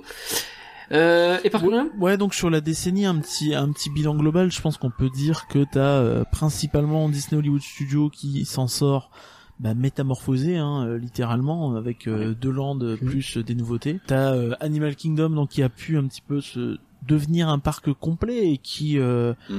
Bah, qui semble être un parc hyper bien conçu. Donc, euh, est-ce Il me que super envie, Animal Ah, il, Kingdom, est, il est magnifique ce parc. Ouais. Franchement, c'est- enfin moi, Ouais. c'est mon parc préféré de de, de Ah ouais. Disney World. Après, j'ai un- mon le Hollywood Studio, c'est aussi mon petit chouchou parce que c'est un parc qui est plus à taille humaine. Donc des fois, c'est sympa Mm. de pas faire 15 000 km juste pour rejoindre Mm. deux attractions. Mais euh, donc euh, oui, le, le Animal Kingdom, il est il est d'une intégration, d'une thématique, euh, d'une immersion qui est juste incroyable, aussi bien dans, dans les allées que dans les files d'attente avant même d'entrer dans les attractions. Parce que pour revenir sur la fréquentation, on passe de 9 600 000 visiteurs à Animal Kingdom en 2010 à euh, 13 750 en 2018, tu vois. C'est-à-dire que Ouais, t'as eu euh, Ouais, 14. Belle amélioration. 3 Ils aimeraient millions. avoir ça au parc studio de plus Paris. 3 millions sur deux ans avec Avatar et, et tout ça. Ouais. tu vois. Enfin, c'est- c'est-à-dire que le, le, le parc avait, avait peut-être aussi besoin, tu sais, d'un peu d'une image Mm. de marque, euh, d'un truc qui parle à tout le monde, tu vois, parce que de loin, bah tu vois le l'arbre de vie, le Tree of Life, ça te parle à toi en tant que fan de parc, mais est-ce que ça parle à tout le monde, je sais pas. Non, Alors que là. Avatar, bah tu vois une une montagne qui vole. Je pense que tu vois, c'est universel. Après, le parc, il était aussi assez limité dans son nombre d'attractions avant qu'il y ait, qu'il y ait Avatar. Faut se rappeler qu'il y avait ni, ni show nocturne, euh, ni la partie Avatar, donc tu avais juste le spectacle du Roi Lion et de Nemo. Tu as, tu as une zone qui est toujours décriée avec euh, Dino, Dino, Dino Land, Land, ouais. Euh, parce que personne comprend en fait le thème de, de, de ce land-là. Et après, Il y a Jean-Philippe de Destination WDW qui comprend. oui, oui, bah, nous avait expliqué. grâce à euh, lui, euh, on- ça s'est éclairé un peu plus la nos lanternes, c'est sûr. mais euh, mais du coup il il y, a ça il y a mais après entre Expédition Everest une attraction à bouée qui est finalement assez décevante qu'on voit comparée à Universal euh, après il y a certes le safari et euh, différentes promenades pour voir aussi bien les gorilles que les tigres qui sont sympas mais en dehors de ça vous n'avez pas d'autres vraies attractions. Le, le parc était aussi assez limité en fait là-dedans. Et d'avoir créé Avatar toute une nouvelle section plus un gros étiquette euh, qui en a surpris plus d'un et euh, un, un navire river qui, qui est sympa bien qu'il y ait des défauts ça plus le studio nocturne c'est clair que ça a ouvert euh, le parc fait bah à, dans une nouvelle dimension en fait Ouais. Hum, parce que c'est un carton, hein. je pense qu'on peut littéralement dire ça, hein. 14 millions de Bien visiteurs, euh, c'est Bah, énorme. 4 millions en, en 8 ans c'est énorme hein. les studios ils en rêveraient hein. Oh oui, oh oui, oh. Euh, Disney's Hollywood Studios, donc métamorphosé de, de A à Z, hein, on l'a dit. Epcot, bon, c'est en train. bah, en maintenant c'est à son tour c'est oui Donc là, euh, bon, pour le meilleur comme pour le pire. euh, Bah, ils vont voir Ratatouille, ils seront contents. Mais une décennie assez calme, hein, en dehors de Frozen Ever After en 2016. Un mot vite fait dessus ou pas? Bah c'est Vous n'êtes pas obligé.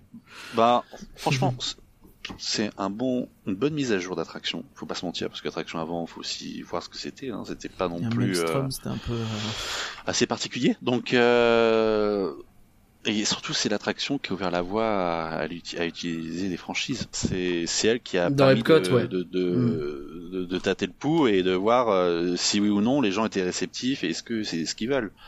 Et, et honnêtement, quand au début de ma chaise en France, quand j'ai quand j'ai entendu euh, Frozen à Epcot, j'ai fait mais ils sont cons, enfin, voilà, truc classique, Ouais, voilà. sûr. Mais quand t'es dedans et quand tu le fais, tu te dis, bah finalement c'est c'est c'est pas si bête. Et et, et bah, en- Frozen en Norvège, ouais, non oui, pas- c'est ça. Non, mais même quand, quand après je suis allé au, au pavillon euh, anglais de Epcot en, bah, en novembre dernier, je me suis dit mais pourquoi il n'y a pas de Mary Poppins ici quoi? Il y a, Enfin, il y a toute l'atmosphère, Mhm. il y a toute l'atmosphère pour. Maintenant, on reste à voir si elle va être construite, mais euh, du coup, c'est Hon- honnêtement de mettre les les, cas- les, les, les personnages Pixar ou, euh, ou même de classiques Disney dans les pavillons, ça me dérange pas.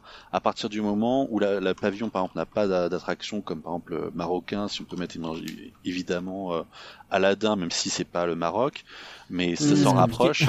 voilà, mais si après euh, on peut très bien euh, Mulan au pavillon de Chine, ça pourrait me déranger parce qu'ils ils ont un Circle Vision, il n'y en a plus beaucoup dans, dans les parcs à thème et c'est Disney qui a créé ça.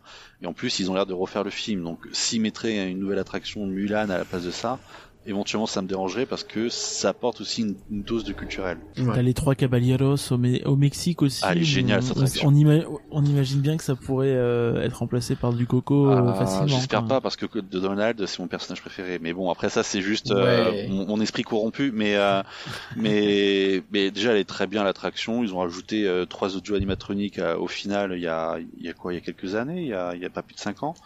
Donc euh, après ils sont pas ça prêt. Hein. Eux euh, s'ils ont un budget pour une attraction euh, ils détruisent même s'ils l'ont construit l'année dernière. Donc euh, non, enfin, franchement, moi, ça, me- ça me dérange pas du tout l'arrivée des franchises.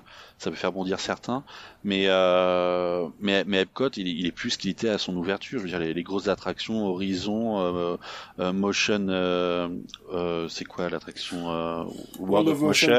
Ouais. Voilà, euh, enfin. La- bah, Universal Energy, enfin, elles, sont toutes parties. Heureusement, il y a Spaceship Earth qui reste et, et Dieu merci parce que c'est juste mon attraction préférée. De toute façon, les attractions phares aujourd'hui d'Epcot, c'est quoi? C'est euh, Test Track, c'est Frozen. euh, Soarin', Frozen. Ouais. Voilà, donc euh, on, on est plus sur les attractions d'origine et même loin de là. Heureusement, ils, gardent quand même Spaceship Earth parce que euh, c'est une attraction non seulement qui ne se ferait plus du tout aujourd'hui, mais en plus elle est, euh, elle est optimiste et ou- ouverte sur l'avenir. C'est quelque chose dont je pense que tout le monde en a besoin dans, en ce Absolument, moment. ouais. Donc, euh, donc euh, c'est pas plus mal qu'ils la gardent, mais euh, mais moi honnêtement, je, je suis pas plus choqué que ça et je trouve même que c'est pas plus mal parce que ça va donner plus de vie dans dans les pavillons, alors même qu'ils sont en train de supprimer les, les animations de rue. Après, ils auraient pu faire un petit cancan coaster dans euh, Spaceship Earth, personne rien dit. Oh là là, le scandale. Voilà, voilà. Euh, on, on enchaîne les parcs, il faut qu'on avance Ouais, un peu ouais, donc juste que- avec le Magic Kingdom, donc on l'a dit, Ouais. hein, euh, Fantasyland, euh, New Fantasyland, pas grand chose d'autre. Euh, il devait y avoir un théâtre, bon, ça a été annulé. Ouais. Euh, Tron l'année prochaine ou en 2022 peut-être du coup. Et Oh non, euh, il est, il est quand même bien avancé. L'année prochaine, ça m'étonnerait pas. donc ouais, on sent que c'est plus un parc qui, de toute façon, a euh, 20 millions 600 000 visiteurs. Est-ce que vraiment construire des trucs c'est intéressant? Je sais pas. Bah, Je sais pas. Honnêtement, à leur place, je sais pas ce que je ferais parce que bah à un moment, faut qu'il y ait moins de monde. Ça fonctionne, plus quoi. vivable, tu vois. Bah, ils ont déjà euh, des, des prix spécifiques pour le Magic Kingdom. Si vous venez un jour à un parc, et ben Magic Kingdom, il sera plus cher que les trois autres parcs. Ils ont déjà Ouais, fait bah, ça ouais. pour euh, bon déjà ils ont compris parce qu'ils voulaient gratter, mais euh, mais aussi pour essayer de plus étaler la bah, la population tout simplement les visiteurs euh, Ouais. sur les autres sites. Mais le Magic Kingdom, on peut dire ce qu'on veut, ça sera toujours le fer de lance d'un resort, donc il y aura toujours plus de monde dans ce parc-là. On pourra on va faire oui. tout ce qu'on veut, ça ne marchera pas. C'est certain. Oui. C'était notre tour de Floride, de Walt Disney World, et euh, ben, je vous suggère de prendre l'avion et de d'aller de l'autre côté des États-Unis pour aller vers la Californie.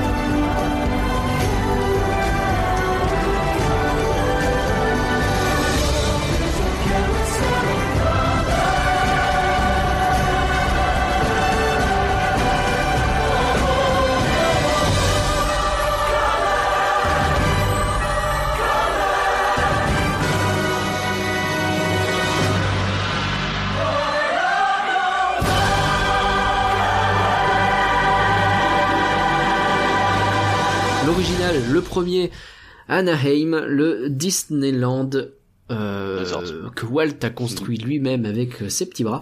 Alors euh, c'est comme ça que ça s'est passé, hein, vous le savez, hein, vous avez vu le, dit. documentaire. hein. Disneyland, euh, c'est euh, euh, n'aurait jamais été conçu sans moi. C'est ce qu'il a dit. Voilà, Euh, grâce à Matruel, même il a ajouté.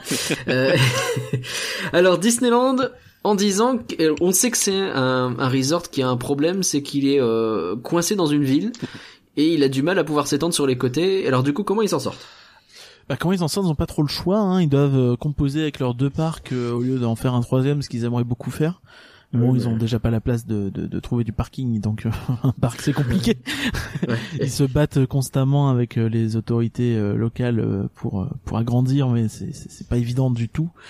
Et euh, d'ailleurs, je sais même plus euh, s'il y avait euh, il y y avait une histoire comme quoi ils voulaient fermer un hôtel ou un bout euh, du village pour, Oui. euh, je crois que c'était pour une attraction. Non, non, en Je fait, il, euh, le Downtown Disney, donc leur Disney village local, ils avaient le, Mhm. le, le projet de rajouter un quatrième hôtel. Le, Oui, c'était ça. Du coup, ils ont fermé le cinéma euh, AMC, ils ont fermé un grand bâtiment ESPN, euh, qui est une marque de sport que Disney détient.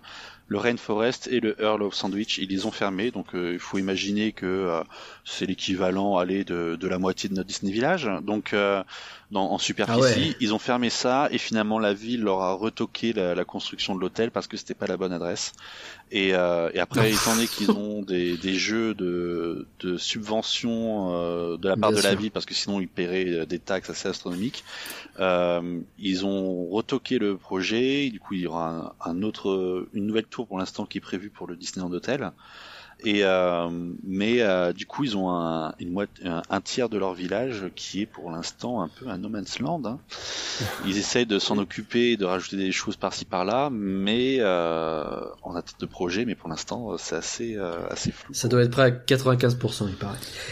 Alors, Euh, avec Ça donne un petit peu l'ampleur de, de, de, de- des problèmes de place en fait qu'ils Mm. ont, c'est-à-dire que bon, euh, euh, voilà, ils se sont coincés tout seuls parce qu'ils n'ont pas de place. Je pense que c'est une décennie qui est assez intéressante parce que euh, elle me fait pas mal penser à ce qui a pu se passer chez nous, euh, à peu de choses près. Dans le sens où euh, évidemment il y avait, on le sait, un Disney California Adventure qui était un fiasco et euh, bah, euh, la grande nouveauté de la décennie, c'est la réouverture de. Disney California Adventure. en 2012. On littéralement fait une cérémonie de réouverture. En 2012. Je trouve assez, euh, assez. c'est dingue, euh, euh, effectivement, de se dire... Euh, Non, mais on va ouais, non, bah, notre parc, il a jamais existé, on va le refaire. C'est un aveu d'échec qui est terrible d'une certaine façon. Enfin, c'est courageux, quoi. Ouais, enfin, ils ont quand même des bases qui n'étaient pas les nôtres. Hein. Euh, faut quand même euh, relativiser les Le choses. parc était quand même plus grand, il y quand même euh, pas que du béton. euh, Ils, ils ont quand même des, Mm. leurs grosses attractions, elles sont quand même toujours là. Hein. Euh, faut pas l'oublier. Il y a le California Screaming, bon maintenant Incredible Coaster, les bouées, enfin, il, le, le- pas Superstar Limo. Non. il y a, il y a quand même l'Hyperion Theater qui est toujours là. Enfin, ils, ils, ils- le Hollywood Boulevard, ils ont, ils ont quand même des choses. Alors que nous, ce qui reste, Mais tout est acheté. euh, C'est ça le problème. Ouais, ouais, ouais. bah, nous, ce qui reste, il n'y a plus grand chose. Voilà, voilà, donc, De ce qui euh, était ouvert. hein. Il y aura un tram tour qui sera euh, vaguement customisé avec euh, un filet Oui, militaire euh, pour qui va, devant, qui va ouais. cacher Catastrophe Canyon parce que euh, on n'a pas de budget pour remettre du, du, du faux béton, du fausse pierre derrière pour Cars. donc euh, non, non, c'est aussi autre chose. Hein. Ils ont des bases, Ouais. ils ont des très bonnes bases, Mm. mais euh, il y a il y a bien entendu des choses à revoir, quoi. C'est sûr- c'est sûr. C'est ça, donc ouais, ça a été euh, le, enfin plus ou moins le premier, euh, le premier euh, chantier de Iger côté parc quand il est arrivé. Hein, c'est euh, California Adventure. Je m'occuper de ça d'abord, on, euh, on verra le reste après, quoi. Et euh, Mhm. Donc euh, deux deux étapes euh, logiques, hein, euh, 2010, World of Color. Donc déjà, euh, je pense que c'est le le truc assez. Euh, Merci, au revoir. c'est le show nocturne de Full Fontaine, hein, pratiquement de Steve Davison, hein, qui derrière Ouais. fera euh, Disney Dreams. Et bien d'autres. Ouais, mais bon, je- voilà. Euh, un petit chouchou et euh, bon qui euh, fait un petit peu l'unanimité, hein, ce qui est assez marrant parce qu'aujourd'hui on dirait que c'est juste un show de fontaine euh, à la Aquanura finalement, j'ai envie de dire. Euh... non. Ce qui est marrant sur World of Color, c'est qu'à la base, le concept, euh, bof, un show de fontaine, euh, ça me faisait un peu penser au truc que tu vois à Las Vegas devant le Ouais, Bellagio. hôtel. un Bellagio. peu kitsch, euh, voilà. Ouais. Ouais, ouais, du Et en fait, ça. ils ont un, un savoir-faire euh, narratif qui, qui, qui, enfin, na- en fait non, narratif non, parce qu'il y a pas, en fait, il y a pas de narration, je crois, dans, dans World of Color. Non. Mais par contre, c'est de nouveau une série de, de vignettes comme, euh, comme on voit sur euh, tous les, les, les, les spectacles du château ou même dans Art of Animation ou quoi. Et en fait, la séquence où on rigole, euh, on, bah, on rigole. La séquence qui fait peur, bah, ça fait peur. Et puis la séquence larmichette, on allait à larmichette. Enfin, c'est, ça marche, ça marche. Et c'est, Ouais. c'est très très grand aussi, en fait. Hein, c'est, c'est un très grand spectacle, en fait. Franchement, je l'ai vu pour la première fois en 2020, en février Ah ouais. 2020, et j'étais mais, j'ai- enfin, je, je n'en croyais pas mes yeux. En fait, déjà, je fais, et ça a 10 ans. Enfin, franchement, j'étais là, je me dis, mais, mais c'est pas possible. Enfin, je me dis, mais il faut pas qu'il le change parce qu'en plus, la première fois que j'avais vu World of Color, c'était World of Color Celebrate pour les aussi, 60 ans. horrible. Ouais. Et là, c'était horrible. Enfin, je veux dire, euh, non. C'était pas la, la version qui célébrait justement le parc Euh, Le oui, parc ça célébrait La euh, magie, Disneyland, euh, finalement c'était, euh, ça célébrait la Walt Disney Company. Ouais, c'est ça, Corporate vraiment pas cool dedans. euh, Je trouve ça. C'était Ok. C'est dommage, ambigu. sur papier c'est génial, hein, mais. euh, Il y avait à Patrick Harris, donc tu peux dire bon, ça pouvait être top parce que vu ce qu'il fait comme euh, cérémonie Ah pour, bah, les oui. César- pour les Oscars et tout, c'est oh, c'est top. Mais malheureusement, bon bah, on va dire qu'il il y a des bonnes intentions, mais l'exécution n'a pas été aussi euh, prometteuse que prévu. Il Mais me semble euh, qu'il y avait du, du Star Wars et du Marvel dans Celebrate, c'était là, bah, bon, enfin, tu vois, des, des licences qui venaient d'être achetées, étaient là, parle D'accord, ouais, ouais, quoi, c'est peut-être euh, c'est peut-être mal vu Celebrate pour mettre ça dedans. en fait, t'es passé de, de Disney Dreams à Disney Illumination. Voilà. Allez, c'est reparti.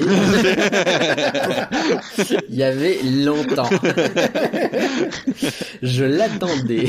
mais du coup, J'avais vu Celebrate euh, en 2015, j'avais fait un séjour de 4, Ouais. de quatre jours. Je l'ai vu une fois, je me suis dit pas deux, quoi. Donc, euh, Hmm. et là, quand je suis retourné, quand même, en, en- à reculons pour voir euh, en 2020 la version de, euh, classique, euh, Mm. là, je me suis dit, mais c'est pas possible, faut que je la refasse, je me mette au premier rang, tant pis, j'aurai une douche, mais, euh, mais tant pis, enfin, je, et, et là, je n'en La croyais pas mes yeux. C'est effectivement, euh, c'est rigolo parce que c'est quand Disneyland Paris a commencé à être repris en main, c'est vrai que la première chose qu'ils ont fait, c'est Disney Dreams. hein. Steve Davidson. Euh, c'était repris Bah, en main en 2012 Non, bon, pas plus que ça, mais enfin, je veux dire, c'est le premier truc un peu cool qu'on a eu pendant cette période où ça allait vraiment pas, quoi. Oui, dire, parce que le pire était à venir en 2012 encore. euh. Hmm. Oui, c'est ça. Et Bon, après, il y au moins, il y avait. Disney Dreams. Écoute, on- déjà, on avait ça, on était heureux à l'époque. Hein, euh, ça a changé notre vie. Bah, on- Oui, non, mais bien sûr, je pense que Disney Dream. faut, faut voir après aussi d'où d'où on venait. On est à euh, Philippe Oui. Gass, il, euh, il avait lancé tout un plan de rénovation de, du parc, chose que aucun autre PDG n'avait fait, parce qu'ils voulaient tous se mettre euh, leur attraction euh, pour avoir euh, leur petit totem. euh, je suis passé par là, c'est moi qui l'ai ouvert. Donc tous les trois Ouais, ans, on avait un PDG qui arrivait, qui, qui posait son attraction. Merci, au revoir. J'étais content d'être venu pour ma promotion interne. Donc euh, Mhm. et lui il est arrivé, il a dit bon, pas d'attraction, je rénove le parc. Déjà, Ouais. euh, bah, le, le il a budget, rénové avec un budget qui était limité. déjà On qui se était souvient du euh, Oui, voilà. la blague du, du bateau qui devait être remplacé finalement. Eh ben on va le repeindre. Oh, il a quand même été refait en fibre de verre, si je me trompe pas. Mais, euh, mais bon, ok. euh, Enfin, au moins, c'est le seul qui qui a fait euh, ce plan-là, chose qu'aucun autre n'avait fait. Après, peut-être Mm. qu'aussi la maison mère y est pour pour quelque chose, parce que quand on est à ce poste-là, on n'est pas non plus totalement libre de ses mouvements. On, on se Non, doute bien.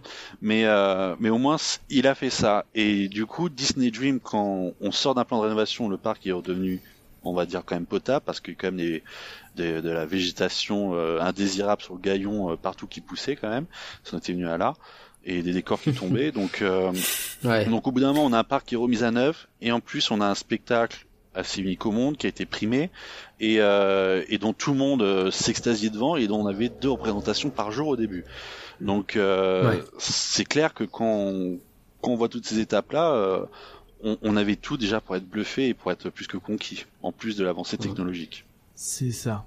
On va retourner en Californie. Retournons en. Californie. Faut, euh, Oui. C'est ma faute, j'ai fait une tangente, j'aurais pas dû. Donc en 2011, hein, toujours dans ce plan de euh, faire de ce parc euh, un parc correct, un plan de 1 milliard je crois à peu près. C'est ça. Euh, donc tu as euh, la petite sirène, là encore, hein, New Fantasyland, euh, Californie, ça a ouvert bah, grosso modo en même temps, euh, peut-être un an d'écart, mais bon voilà. On en a pas parlé tout à l'heure, pas grand chose à dire de toute façon. Bah, la, la petite sirène, euh, ben sympa, hein. Franchement, ça, ça dynamise un petit peu la zone.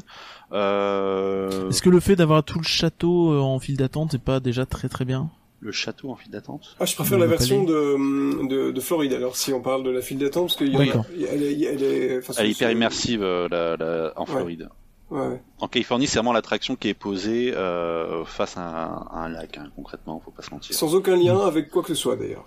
C'est la Californie, c'est la petite... Enfin non, le film a été produit en Californie, donc ça rentre dans le thème. Et Voilà, comme à peu près tout ce qui pourrait fourrer dans le parc. Tout rentre dans le thème. Ouais. Euh, on a aussi eu donc le, le Mulholland Madness qui est euh, devenu euh, Goofy's Sky School, donc euh, juste un changement de nom et de rethéma vite fait pour ce Ouais, petit ils l'ont- peint en bleu, ils rajouté des nuages blancs. Bah, c'est important. super. Donc ouais, voilà. Je veux dire, C'est c'est ça, ouais. c'est t'as- une, une White House la refonte euh, de toute classique. l'entrée euh, aussi. Enfin voilà, oui. Ah, Oui, la- L'entrée, par contre, Buena Vista Street, je kiffe. C'est vraiment, euh, un- en fait, un, un choix super euh, judicieux et qui se prête tellement bien à un, à un parc. euh, C'est, en plus, euh, très très bien exécuté. Il y a, il y a beaucoup de parcs euh, branchés euh, cinéma qui vont te faire une zone euh, Hollywood qui est un peu carton-pâte. Là, je trouve c'est très très très beau les, les, les années 30. Euh, et euh, et je- en fait, je crois que je préfère Buena Vista Street que euh, Main Street à gauche et à droite. J'ai- Il y a un truc super c'est- cosy, euh, Oui. feel good. euh. Est-ce que c'est pas trop redondant en fait d'avoir Buena Vista Street et Main Street? Est-ce que c'est pas un peu euh, Non, du tout. C'est, ça Ah, remonte deux atmosphères complètement différentes en fait. C'est, Ouais. enfin moi franchement je suis en amour sur Buena Vista Street. Je trouve ça même dommage que ce soit aussi court. Et euh, j'aurais même aimé qu'ils, euh, qu'ils poursuivent sur leur euh, pseudo euh, Hollywood Boulevard euh, mal aimé, mais euh, mais je, non non franchement ça, ça, ça manque une, une atmosphère particulière et en plus avec les animations, les shows de rue qu'il puisse y avoir. Bon, le, Le trolley euh, maintenant il n'y est Ouais. plus, mais euh, il y a quand même euh, Five Dim euh, qui est là. C'est une, une chanteuse euh, qui, qui est là avec ses musiciens qui arrivent en, en grande limousine. Enfin, il y a vraiment toute une atmosphère. Il y a aussi- ils ont aussi un truc que, que nous on n'a plus, c'est euh, les habitants, les habitants de la rue. Donc vous avez aussi bien le, le policier que la postière, que le- la bonne femme avec son chien. Et du coup, tu peux très bien dire à la postière, envoyez tel message à la dame. euh, Ouais. Et du coup, elle, elle ira rechercher Mhm. l'employé. Ok. ah ouais, Non, Il y, a- y des, des trucs comme ça, c'est on, on croirait pas, mais finalement, bah, bah quand on est dedans, qu'on voit les choses, on se dit c'est pas possible, on interagit et là tout de suite ça marche et c'est bon, on est hypé quoi. c'est oui, bien sûr. Ouais, ouais, d'accord, je, je, je vois bien euh, le délire. Euh, donc là, on arrive à une zone assez marrante. Hein, donc le 14 juin, le parc est fermé Ah bon? Ah ouais. pour euh, parce que le lendemain, tu vas avoir le la réouverture du parc. Donc ils ont fermé euh, une journée pour préparer la réouverture. C'est ça. Euh, Ah, je savais ça pas que ça assez- avait... ils avaient été jusqu'à faire une grosse fermeture. C'est c'est rare quoi. Enfin bon, bah là maintenant moins, mais je veux dire normalement c'est rare. Mais une fermeture vraiment choisie comme ça, je Mm. ouais, je sais pas s'il y en a eu beaucoup d'autres quoi. Il y en a eu à la mort de JFK, mais est-ce que c'est vraiment choisi? C'était plus du, du deuil, tu vois, mais euh, Mhm. Et, euh, et donc ouais, donc le lendemain, le 15 juin, euh, t'as le parc qui est rouvert avec euh, la euh, donc la Buena Vi- Buena Vista Street, euh, le euh, Carsland qui va bien, euh, Hollywoodland, Pixar Play Parade qui est de retour et euh, voilà, c'est déjà très bien, non Mhm. bah, j'ai l'impression que le gros truc de ce moment-là, c'est Carsland, Oui, vous me confirmez. tout à fait. Ouais, tout à fait. ouais. Ah, c'est le point d'orgue quoi. c'est ça, c'est c'est c'est comme nous à Paris, l'ouverture du Space Mountain à Discoveryland, j'étais on en pouvait plus quoi, c'était euh, la pièce maîtresse Ouais. qui manquait. Bah là, le, le Carsland, c'est euh, la pièce, l'extension que tout le monde voyait se construire depuis deux ans avec euh, cette euh, nouvelle skyline au loin de Rocher. Et, euh, et là, enfin, on peut rentrer dedans et, et c'est pas euh, c'est pas une petite rue quoi. C'est-à-dire c'est c'est plus grand que Main Street euh, du parc euh, Disneyland euh, juste à côté. Ah ouais. oui oui, c'est Ouais, ouais, Ah ouais, c'est vraiment énorme. c'est de- de c'est tous un les- gros gros truc. de, de toutes les, les zones euh, qui sont basées sur euh, une seule IP maintenant, donc de Harry Potter, Star Wars, Pandora, tout ça. Mhm. Je crois qu'il y a aucune de toutes ces de tous ces landes qui qui donne. qu'on dit ça pour tout maintenant. euh, On a on a l'impression d'y être dans le film, mais je pense que Cars Land c'est celui qui donne cette impression euh, Oui. à, à 3000%, euh, même plus que Galaxy's Edge peut-être ou, Ah oui, ou bien que sûr. euh, Ah ouais. Ou quoi.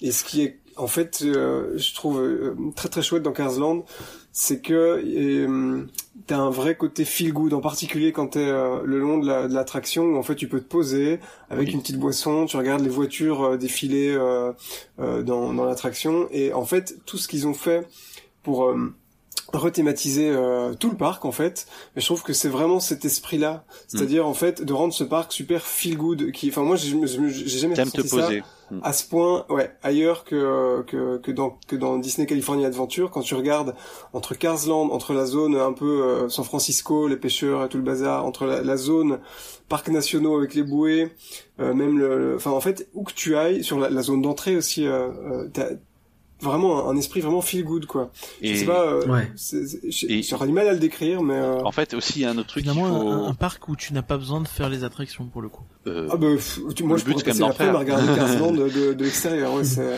c'est- c'est vrai Est-ce que c'est pas, euh, enfin, je, je réfléchis à ça parce que je me dis, euh, on sait que le Disneyland Resort, c'est un peu comme Tokyo sur ce point-là et dans une moindre mesure Paris, c'est un, resort qui n'est là pratiquement que pour les locaux Mhm. et euh, donc euh, les locaux qui, bah, pas pratiquement que, non, quand même pas, mais énormément pour Ouais, les locaux ouais. qui euh, sont donc des gens qui oui, vivent c'est à c'est euh, plutôt Los un, Angeles un parc national en fait. et, euh, C'est- et qui euh, sont bah voilà enfin tu, tu, tu vois un peu la, la, la vie de euh, grande ville américaine où tu passes ta vie dans les bouchons bon je, je caricature un peu hein mais mais est-ce que du coup t'as pas un peu cette réponse de euh, on va faire une zone un peu euh, un parc un peu calme un peu cool dans lequel c'est agréable de te poser et euh, ça va Ouais. pas plaire énormément aux locaux quoi?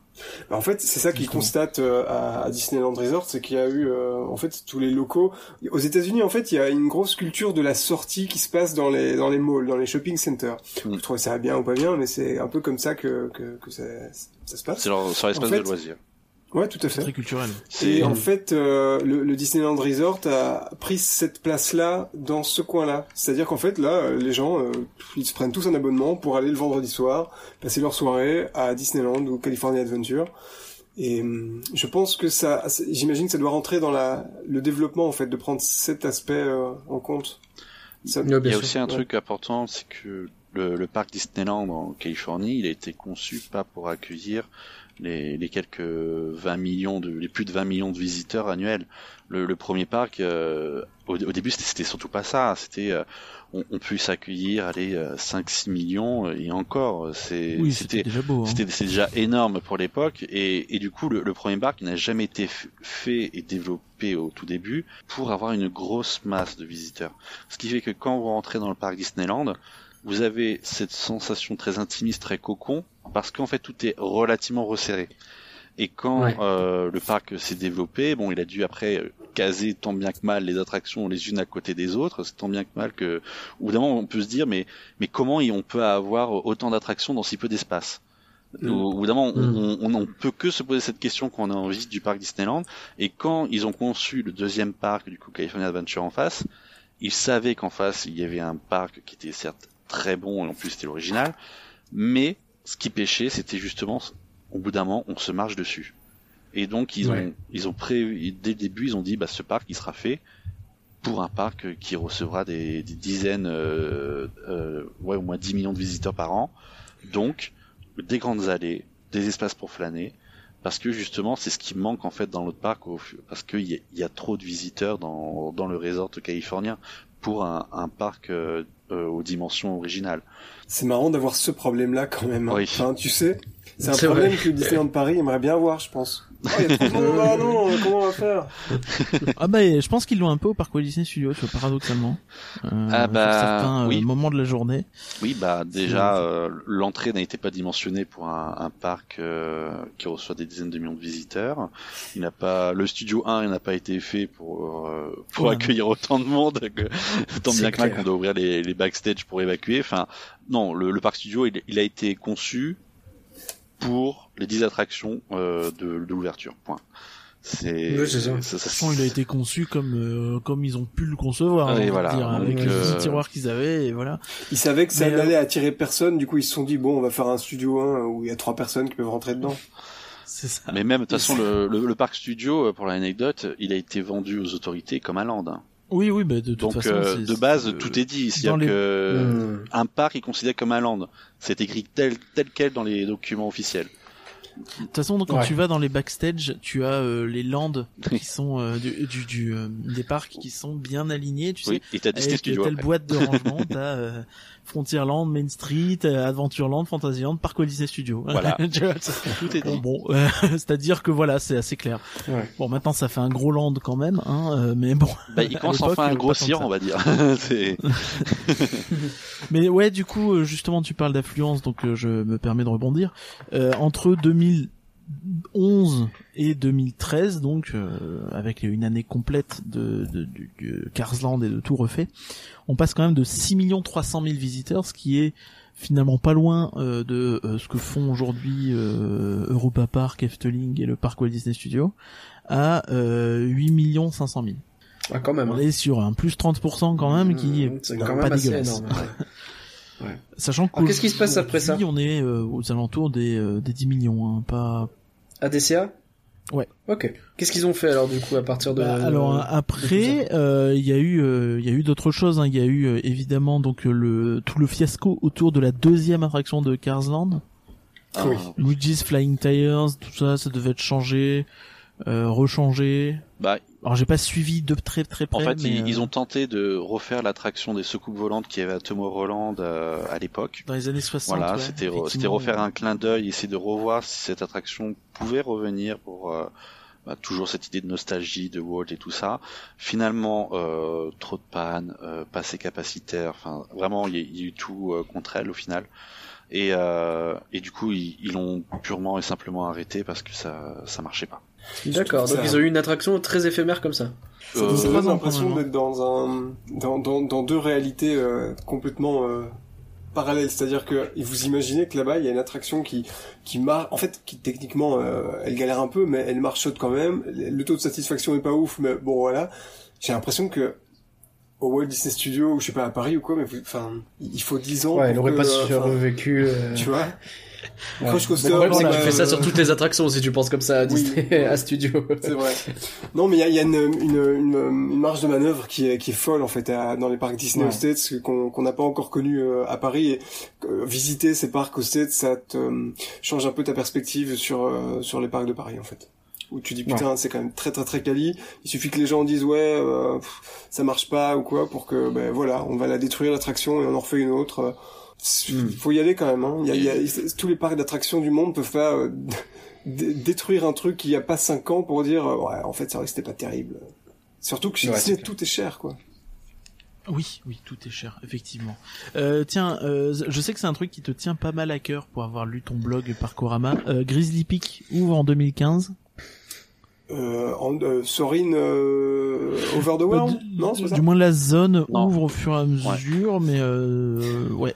Mais en 2015, t'as déjà Grizzly Peak qui ouvre effectivement. C'est ouais ouais. Alors bon le, le point euh, le culminant du enfin de, de la, la beauté du land c'est quand même toujours les bouées. Mais en fait c'était euh, de nouveau une, une très bonne idée en fait d'associer euh, Sorin et de- d'en faire un land. Euh, commun. euh, ouais, commun, ouais, avec une, ouais, une thématique euh, parcs nationaux, mais donc on inclut un peu le- les avions dedans, etc. Mais ça, c'est- de nouveau, il y a un truc qui est extrêmement feel good, quoi. Si vous allez un peu euh, vous promener euh, dans, dans les C'est montagnes, la rando ou quoi, en fait, on est, on est carrément euh, sur des décors euh, que Ah non, tu verrais vraiment dans la vraie vie, quoi. C'est ça, c'est que- c'est c'est Hmm. relaxant. T'as envie de, enfin, oui, c'est. Tu te sens dans, dans un petit parc, quoi. Enfin, dans un petit parc. L'idée c'est d'être dans les parcs nationaux de, de, de Sequoia, mais c'est pas petit, mais euh, mais oui, c'est- t'as vraiment l'impression d'être ailleurs, de, de pas franchement être dans dans un parc Disney où à côté t'as une grande Ouais. roue et un gros coaster de fête foraine.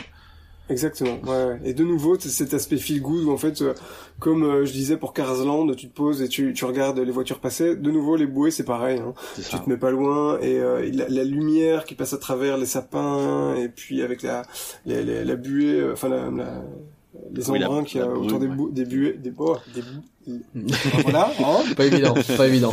Euh, non non, c'est c'est de nouveau un truc où euh, tu pourrais euh, te poser et chiller. Et moi, c'est en, en, en vieillissant, c'est ce que j'apprécie en fait euh, de plus en plus dans les parcs. Et Eh oui. Voilà, on On 20 devient. On devient tous vieux. On je devient pense. Voilà. vieux.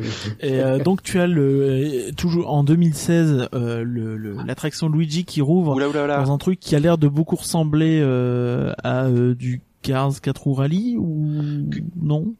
Euh, non, non, c'est des, des, des véhicules. euh, Ah oui, non, qui dansent, oui. Ouais, qui sans rail et. Euh... C'est une technologie similaire à Ratatouille euh, sans, sans rail et qui tourne sur lui-même. Et, euh, et voilà, ça danse juste entre euh, les véhicules, avec euh, trois musiques différentes. euh, ça alterne à chaque fois. Est-ce que c'est drôle ou est-ce que c'est gênant? C'est Pour nous, fait. Européens. de, de loin, c'est ouais. Quand t'es dedans, c'est super sympa quand ça tourne, mais c'est tout. c'est ok. D'accord. Donc toujours en 2016, Sorin, donc euh, excuse-moi, mais Over California qui devient Around the World. on a oublié Donc là, je crois que pas fou. on a oublié quelque chose de très important. On a on a oublié les 60 ans en 2015 quand même. C'est vrai. Avec euh, Les donc euh, 60 ans. Et oui. Et oui, il y a Pain the Night. Pain the Night. Pain the Night, effectivement. Il y a deux fois par soir avec euh, nocturne. avec Fantasmic aussi, plus hein, le feu d'artifice Mhm. euh, Disneyland Forever avec des projections sur les façades de Main Street. Et World Oh la of Color mis le paquet. hein, donc. Voilà. Pardon. Et euh, il y a ça, il y a le Matterhorn qui est mis à jour avec des audio animatroniques, il y a Peter Pan qui est remis à jour avec des nouveaux effets, ainsi que Alice au pays des merveilles, le Dark Ride. Oui, Et oui, avec de la de la projection. c'est ça, du mapping euh, combiné, et aussi le train de la mine, mais je crois que c'est en 2014, euh, où euh, ils ont eu le final explosif euh, comme nous on a. Euh, donc, euh, Il marche chez eux ou pas alors chez eux, je peux te confirmer qu'il marchait. Euh, je Ah. et tu pouvais le faire trois fois, bah trois fois il marchait avec la fumée. Bon bref, donc euh, Ah ouais. Bah, ils ont pas de trou, Oui, écoute, pas voilà, dans- on a pas... pas sur une île. oui voilà. Voilà. Bon. Pas de challenge. Vous avez pas la difficulté. C'est voilà. Donc, euh, mais du coup, oui, les, les 60 ans. Enfin, je sais pas si tu as été euh, par Korama pour les 60 ans. J'y étais, euh, euh, ouais, juste euh, deux jours avant que ça commence. Donc, j'ai- Ah merde. Ah, non. J'y suis allé. Timing euh, man. J'y suis allé la, la deuxième et troisième semaine pendant quatre jours. Et, Ouais. et honnêtement, euh, je veux dire vulgairement, j'étais littéralement sur le cul. Euh, rien que le soir de se dire que tu as deux parades électriques, tu as deux fantasmiques et tu as un feu d'artifice de 15 minutes digne d'un 14 juillet Ouais. dans un même parc. Ouais. Euh, déjà, rien que ça, t'as de quoi t'accrocher. Enfin, c'est la parade électrique, elle est juste bon bah démentielle. Hein. Il suffit de voir les vidéos. euh, Je pense que tout le monde comprendra que c'est parmi Oui, les... la Pain the Night, elle fait pas trop trop débat. Oui, voilà. Enfin, la Mais musique, par elle contre, est. aux States, euh, les, les, les fans euh, ont l'air de pas trouver que c'est. En fait, ils continuent de trouver que la Main Street Electrical Parade est la parade de ouf. Et toi, les gars, C'est quand même fou. Ouais, se calment, hein, quoi moment. Je pense qu'il faudrait que Disney mette une photo où ils mettent les chars dans, dans la benne à ordures et ils comprendront que la peine de Night est la meilleure. Parce que, évidemment, euh, tant qu'ils ont espoir de la revoir, ça sera être comme ça, en fait. C'est vrai qu'il y a ce jeu assez amusant où t'as l'impression que tous les deux mois, ils changent de parade, quoi. Bah, le problème, c'est que Disneyland, au bout d'un moment, il y a eu euh, quelques petits problèmes, notamment autour de 2018, euh, en termes de fréquentation. Ils avaient du mal à attirer du monde, euh, enfin, ouais, 2016, 2017, dans ces eaux-là. Et, euh, et du coup, d'un il, fa- il fallait trouver des nouveautés parce qu'on n'avait pas franchement. Du coup, on fait revenir la, la parade de Main Street, même si on a fait une saison d'adieu. On fait revenir euh, ce Soaring euh, California, parce qu'Over California, parce que aussi, il y a des gens qui préfèrent et ils savent que les gens la préfèrent. Donc il a fait, il la font venir. D'ailleurs, il devrait vraiment la laisser à l'année euh, Over California dans le parc californien, c'est tellement plus logique. Ça aurait du sens. Mais euh, bon, Ouais, ça, euh, mis à part ça, euh, voilà. Mais euh, donc au bout d'un moment, ils- sont servis de ça pour refaire revenir. Comme au bout d'un moment, ils ont dit à Night, on l'arrête parce que ça coûte beaucoup trop cher à la sortir. Et, euh, et une année d'après, ils ont dit bah tiens, on va rajouter le char indestructible et on la ressort parce que bah, service client oblige, on n'a plus de World of Color, donc on sort une parade de substitution, donc on fait une parade électrique. Ouais. C'est quand même un service merveilleux quand même. un service Snake plus Ultra quand même, hein, je vais pas vous dire, mais euh, tu dis euh, Ouais. bon, euh, on t'a plus le feu d'artifice sur le château, donc on te sort une parade électrique en dédommagement. Bah moi je dis oui. Ouais, c'est Je dis oui. Hein, Oui, bah je- oui, hein. À Paris, ce serait bon, bah, euh, niquez-vous. Hein. Bah Paris Ouais. c'est bon bah merci au revoir.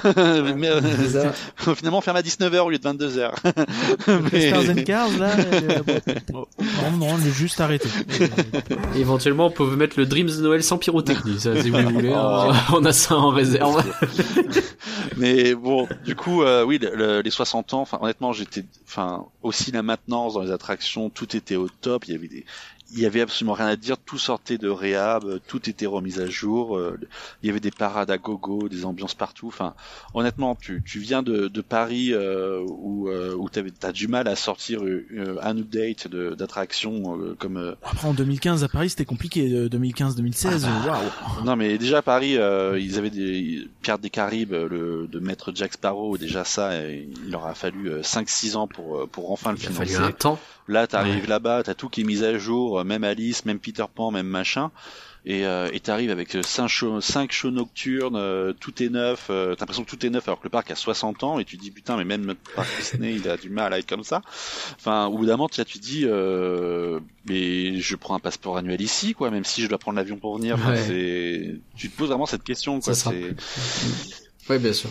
Donc euh, voilà 60 ans. Ouais. C'est les 60 ans, quoi. Donc je, re- je, re- je retourne en 2016. Euh, malheureusement, il faut avancer. Euh, Mission Breakout. J'ai pas fait. Bon, Gardien de la Galaxie à la place de la Tour de Les la gardiens Terreur. de la galaxie à la tour de la terreur, Sympa. ouais, alors un changement qui a fait Grince- euh, gueuler beaucoup de monde. Et finalement, il y en a qui apprécient, il y en a qui euh, Bah, continuent à En gueuler. fait, pour l'avoir fait euh, aussi bien la version Breakout et la version After Dark de Halloween, euh, Mhm. le bon l'attraction à, à l'extérieur, il n'y a pas à dire, elle a chier. Hein, faut, faut clairement. euh, ouais. euh, Ouais, on sent que Le problème, c'est que tu vois beaucoup trop la- l'ancien. c'est ça. Le, ils, ils auraient dû modifier physiquement la tour, rajouter éventuellement des tourelles en dur et tout pour euh, Mm. essayer de casser cette euh, cette ligne qu'on connaît trop. Mais euh, du coup, l'extérieur, bon, on n'en parle pas. Quand on rentre à l'intérieur, c'est pas mal. L'audio animatronique dans la bibliothèque, ça a tombé par terre. Tu dis euh, génial l'idée, euh, hyper Avec fluide. euh, hauteur. Ouais, c'est en plus tu- des fois tu dis faut pas qu'il y ait un défaut de maintenance parce que sinon s'il se prend le le tuyau qui passe en plein milieu, euh, il peut s'arracher tout seul le, le robot. Donc euh, Ah oui, ça serait dommage, hein, mais euh, mais du coup ça tient la maintenance donc tout va bien. Et euh, bon après la salle d'embarquement, bon ils ont rajouté trois guirlandes par-ci par-là suspendues, ils ont revu l'éclairage au vert et terminé. Oui, la chaudière, c'est Oui, compliqué. hein. là, on, clairement, euh, sus la nostalgie pour dire, regardez, on a mis l'ancien Yeti ici, mais ça s'arrête là. Euh, Ouais. euh, l'ancien Yeti du Matterhorn. Et euh, du coup, il, euh, l'attraction, en fait, ils ont compris une chose. L'attraction, les gens, ce qu'ils veulent, c'est des chutes. Donc, tu veux des chutes, ok, on va t'en mettre un carton plein, t'en auras au moins 5 dans chaque euh, scénario. Comme ça, ça va y aller. Tu veux que ce soit fun, ben on te met de la musique des années 70-80. Et, euh, et voilà, donc euh, ils ont compris que les gens étaient là pour du fun. Ils ont compris que c'est des locaux, donc euh, la cinquième dimension, ça va bien, mais évidemment le, le, le script ils le connaissent par cœur. Donc euh, des, du aléatoire, du fun et de la musique, terminé, tu ressors, tout le monde est content. Et là, je peux te dire, pour leur fait, tout le monde est content. ça c'est pour le coup, tu sors de là, tu fais putain, c'est super sympa d'avoir un truc super funky, euh, fun et tout. Ça fait vachement rafraîchissant pour le coup. Mais après tu dis mais putain, ils ont quand même massacré l'extérieur et la tour quoi. C'est t'es- t'es- Hmm. dans cette ambiguïté là et c'est pour ça que j'étais hyper ravi de la Tour de la Terreur en France parce que je me suis dit ils ont compris ce qui marchait en Californie le côté fun allait bon le, hat- le aléatoire on l'a pas vraiment parce que c'est par cage d'escalier mais le côté euh, changeant plus de, de chutes ils l'ont compris ils l'ont gardé mais ils ont gardé la storyline de la Tour de la Terreur et ça c'est bien Ouais, je trouve que c'est ils ont fait un mix euh, très sympa. ça. Alors, est-ce que c'est pas parce que juste ils ont pas pu faire euh, en mode gardien de la galaxie, c'est possible. Mais dans tous les cas, le résultat, j'aime beaucoup. Bah, en France pas un côté prévu en régression France quand hein, même Gardien de la sur, Galaxie euh, sur Mission Breakout avec euh, le côté euh, bah oui tu le dis c'est fun tout ça mais t'as peut-être moins ce côté ambiance mieux mieux travaillé En fait, je vois, je crois que je, je vois ce que tu veux dire. Moi, j'ai, j'ai- la dernière fois que j'y suis allé, la tour, l'extérieur était déjà euh, euh, fini, mais l'intérieur, euh, enfin, la- la- l'attraction était encore pas ouverte. Mhm. Et en fait, que moi, dans ce parc, il est devenu tellement feel good. Au milieu de tout ça, t'as la, euh, la tour euh, des Gardiens de la Galaxie qui est euh, un peu ovni euh, menaçante slash moche slash bordélique et tout ce que tu veux. Et bon, c'est bien qu'il y en ait pour tous les goûts dans le parc, mais je trouve que finalement, ça, ça, ça sort tellement du thème. c'est ça c'est c'est un ovni en plein milieu du reste en fait Ouais, c'est très très bizarre. Mais après, maintenant qu'on se dit que bon, bah, on le sait que maintenant il y a enfin le Land Marvel qui arrive, euh, là, ok, ça va être dans un ensemble, ça fera un tout. Ça, on acceptera mieux les choses. Mais c'est vrai que au début, tu- quand tu as juste ça comme ça, euh, déjà la tour est placée dans un endroit, tu sens que c'est l'extension pour l'extension. Hein, euh, ça n'a pas été prévu euh, du tout d'avoir une tour de l'intérieur, je pense, dans le parc dès le début. Donc euh, Oh bah. c'est un truc qui est complètement excentré euh, au, au- Contrairement à nous où ça se voit.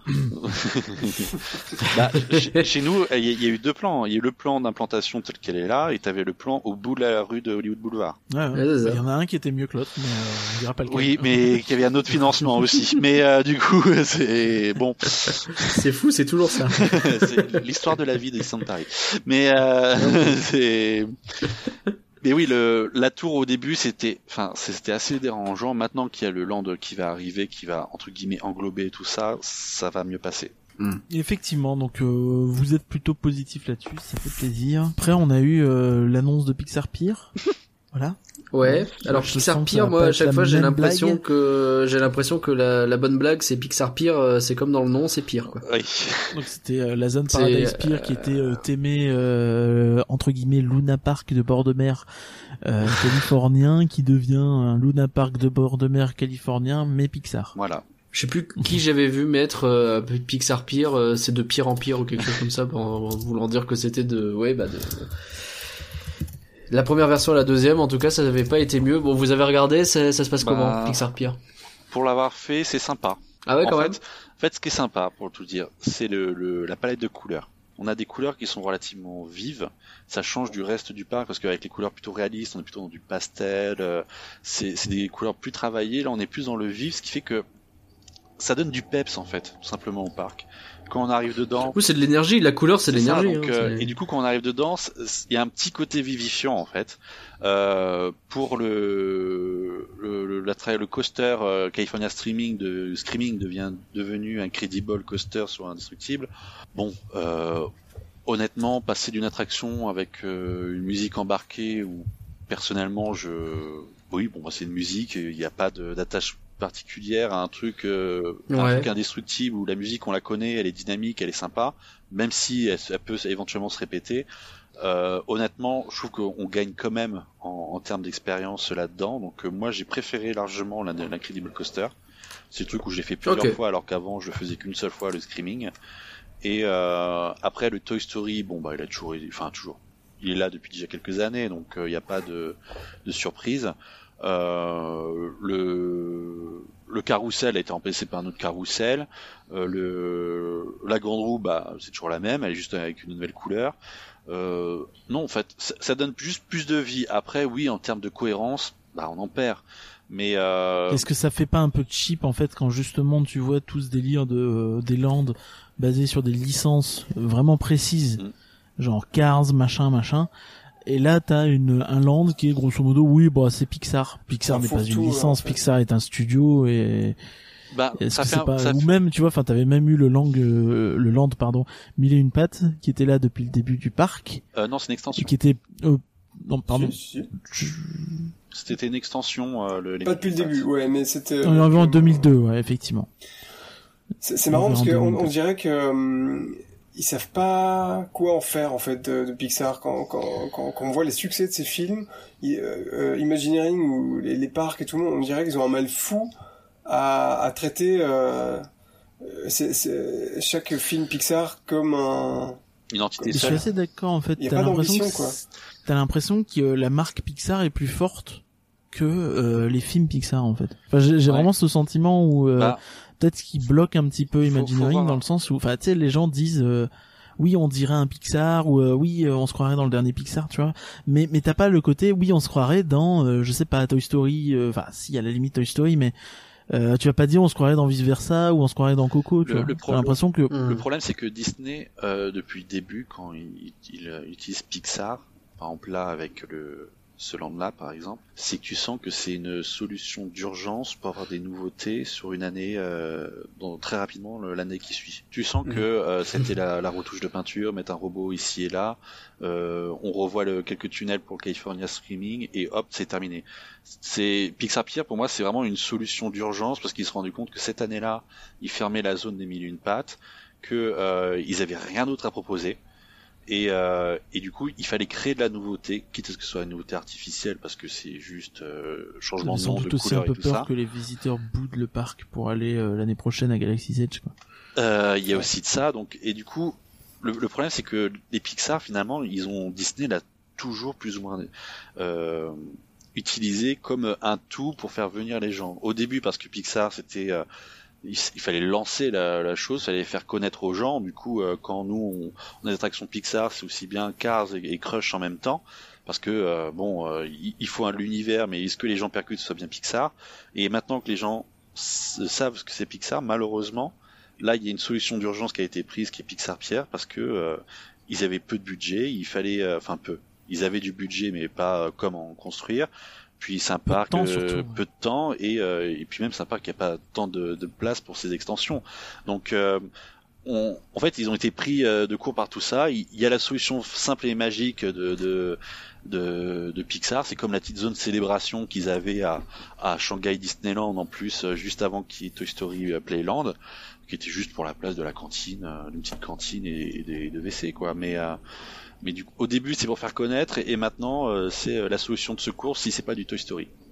Hmm. Ouais, c'est un peu ça, j'ai l'impression effectivement que t'es, euh, t'as Toy Story, bon t'as Cars Land qui a peut-être un peu l'exception aussi, Oui. Et le reste, bah on s'en fout quoi. Ouais, il y a. Bah après Nemo c'est difficile de faire ouais. une attraction un land sur Nemo. Enfin à partir de là c'est Bah oui, non, mais je pense qu'il y a des Après, euh, tu peux faire un- Ouais ouais non mais ils le font Un- pas parce que un vice-versa. pourquoi ils le font pas j'en sais rien mais ils font en fait ils se contentent vraiment de la à l'ancienne en fait. bah le Tu vois mais Ratatouille attendez c'est un nous mini-land euh, vite fait et euh, Quand notre Big Thunder Mountain sera en version Coco, vous serez tous ravis. Yes. au secours. bien sûr. Toujours en 2018 euh, donc là t'as deux fermetures t'as It's Tough to Be a Bug et euh, A Oh. Bug's Land au, au total finalement. Hein, Ouais, c'était euh, mille et une pattes. quoi. Hmm. c'est ça. Et Sans le- regret, hein, voilà. le, le Choo Train de Daimlich. Et, euh, Oui, et dans le parc Disneyland ils ont mis la Pixar Play Parade avec euh, Luxo, Inside Out et Up en plus en char pour combler l'offre. Ok. Voilà. A Bug's Land, on s'en fout un petit peu, non? Complètement. Oui, hein, compl- oui. j'ai l'impression que personne ne, ne- personne n'a crié à sa fermeture. Je me souviens qu'on en avait parlé dans un rien que d'y penser. Bah, en- Bah bien c'est immersif mais mais c'est aire de jeu quoi. C'est des petites attractions pour enfants, c'est très immersif mais ça se limite à ça. On n'est pas dans la cible, hein, tout simplement. C'est ça. pense, euh. Oui, tout à ça. fait, je pense. Euh, et donc, euh, ouais, ouais, bah et derrière, euh, derrière, tu as le, le la, la deuxième partie de euh, Pixar Pier en 2019 avec le Emotional Whirlwind de, de vice versa. Hein, donc Qui euh, est juste un flat ride, on est d'accord. Hein. C'est le flat ride avec des espèces de gondoles, euh, ballons volants. Qui vient de euh, la tout à fait, je me pattes, hein. C'est discutable, ouais. Et le, le Ouais, j'ai pas fait non plus, euh, mais euh, c'est c'est marrant comme en fait euh, dans je, re- je reviens encore deux secondes sur un Pixar Pier à quel point euh, ce, ce projet mais de A à Z t'as l'impression qu'il est il est il est pas coordonné il y a même pas une, di- une direction artistique claire parce qu'en fait euh, tu peux pas faire une direction artistique claire Non, quand tu dois aller tu piocher dans la direction artistique de chaque film. Mais même sur un truc comme Ouais, bah euh, un crédit coaster en fait j'avais compté t'as as des référents enfin t'as- donc t'as un côté victorien pour euh, le, le roller coaster lui-même euh, qui fait un peu à l'ancienne quoi. T'as euh, le mid-century moderne qui cohabite avec ça, plus euh, du space Hmm. age un peu comme dans les Jetsons. Et en fait t'es là mais il y a rien qui, euh, y a- enfin c'est Non, faut voir ça, faut voir ça comme une zone de célébration. Ils, pff, ils mettent tout dedans, terminé. Bah oui, parce que, finalement, euh. et puis c'est vrai que c'est c'est bête d'une certaine façon de se dire on va faire une zone Pixar parce que bah une zone Pixar c'est une zone par définition c'est comme si tu disais une zone Disney quoi. ouais, c'est très bizarre. C'est une zone où tu peux mettre tout et n'importe quoi ensemble, quoi. C'est pas comme si tu disais Star Wars ou Marvel. Enfin, les, les Marvel, ils sont peut-être différents les uns par rapport aux autres, mais t'as une base c'est un commune. Fantasyland. Là, c'est pas le cas. Enfin, entre un Ratatouille et un vice versa. C'est un Fantasyland, mais avec le budget en main. c'est ça, ça, c'est ça. Euh, donc c'est logique qu'il y ait du mal à trouver une cohérence. ouais. Voilà, donc qui est en 2019, évidemment, hein, côté euh, Disneyland, euh, bah, euh, Galaxy's Edge. Voilà, Bien sûr. le retour. On en a déjà pas mal parlé. La boucle est bouclée à ce niveau-là. Euh, ok, bon bah Disneyland euh, en 10 ans, euh, mi figue mi raisin, non J'ai l'impression. Et en fait, le, le truc, c'est qu'ils ont rien besoin de faire dans le parc Disneyland, tu vois. Enfin, bah, ils ont annoncé aussi euh, Mickey et Minnie, Oui, il y a Mickey Mini euh, Runaway Railway. absolument. et ils ont, euh, ils ont ouvert aussi Filaire Magique en 2019. On peut peut-être juste parler Oui, de, bah. de Galaxy's Edge. euh, euh, en, tant- Ouais. en tant que entité euh, intégrée dans un parc comme Oui. Disneyland. Au fond de Frontierland, Ouais. Comme là ça. là, ouais. Et en fait, c'est euh... bon, une Oui, fois que t'es dans Galaxy's débat, Edge, hein. euh, tu, tu, tu, tu sais plus que t'es à Disneyland, donc pourquoi pas. Mais il y a un, un, un grand, un, un tel écart d'échelle entre tout ce que tu trouves dans Disneyland et Galaxy's Edge qui est mais euh, bigger than life. Mm.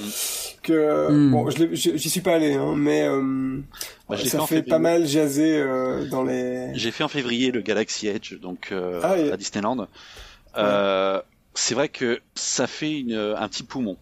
Parce que honnêtement, euh, bah, t'as vu de toute façon celui de, de, de Floride, donc euh, tu vois bien la largeur des allées euh, au global, Ouais. comment ça se passe. C'est On rappelle, c'est c'est exactement, exactement le même, Euh, Ouais. si ce n'est les extrémités du land pour raccorder en fait aussi bien à Frontierland que Oui, forcément. Que l'autre land. Voilà. Ils ont changé les branchements. Voilà, c'est ça. Donc, euh, et, et du coup, les branchements en fait font que des fois ils, ils étendent plus les décors. Donc, euh, c'est juste ça la, la différence.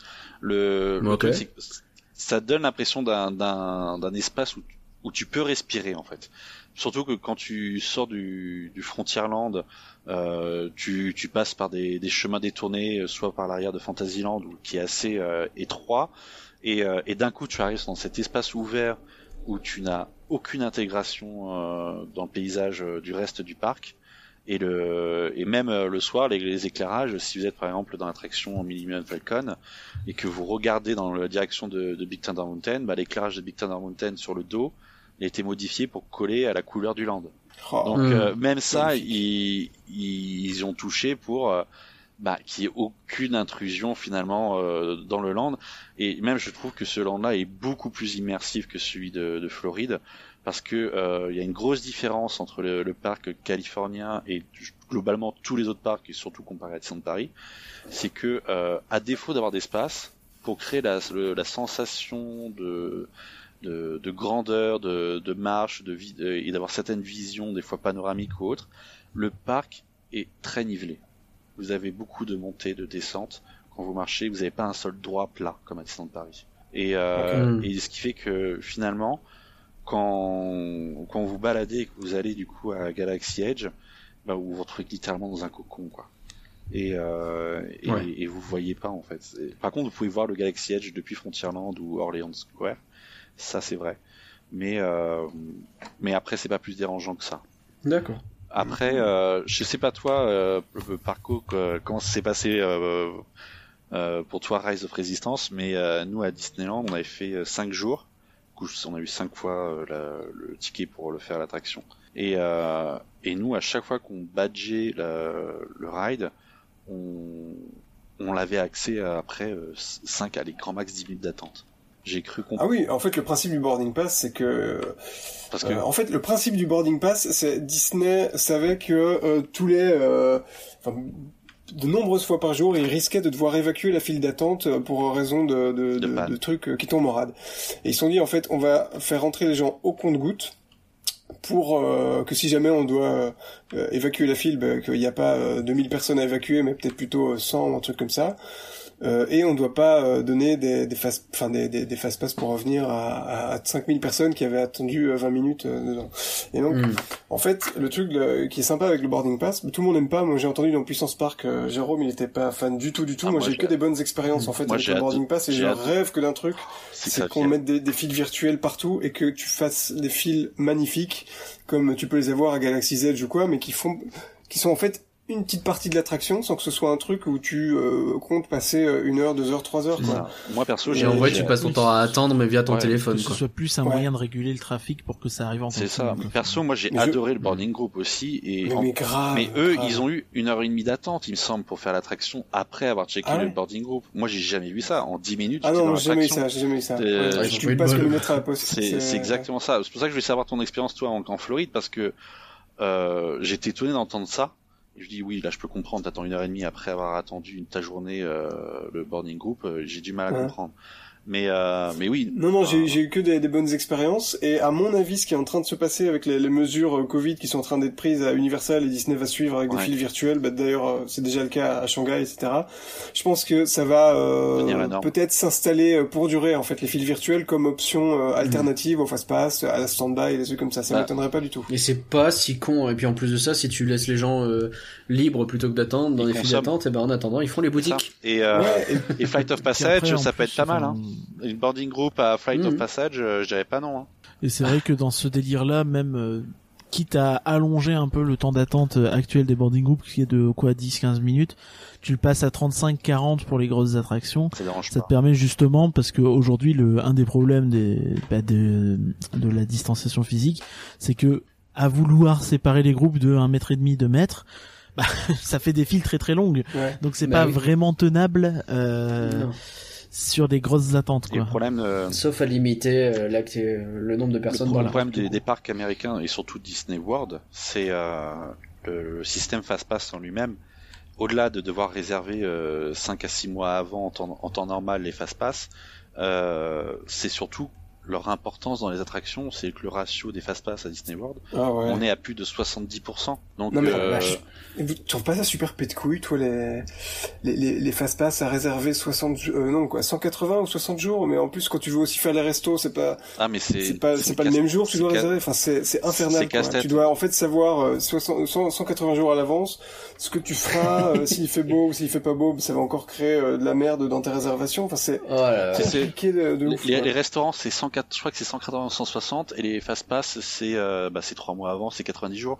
Donc, euh, au final, vous avez au début, vous devez chercher vos restaurants, vous mettre d'accord entre vous, voir les horaires et ceux qui sont disponibles. Et une fois que vous avez ça, c'est faire les fast-pass dans le- dans l'heure, parce que sinon ils sont tous partis euh, au moment où Ouais. les a Dans les 5 minutes, hein. c'est ça. Et, euh, et du coup, savoir exactement ce que vous devez prendre et que vos créneaux horaires ne tombent pas dans le, le- la plage horaire du restaurant, sinon ça, ça, ça fait planter. Donc, euh, oui, c'est- une gymnastique Disney World, mais au-delà de cette réservation, ce que moi je déplore, c'est que ils des passe partout, bon, c'est quelque chose, mais surtout qu'ils prennent autant de place vis-à-vis de la file d'attente normale. Quand vous faites la- Ouais.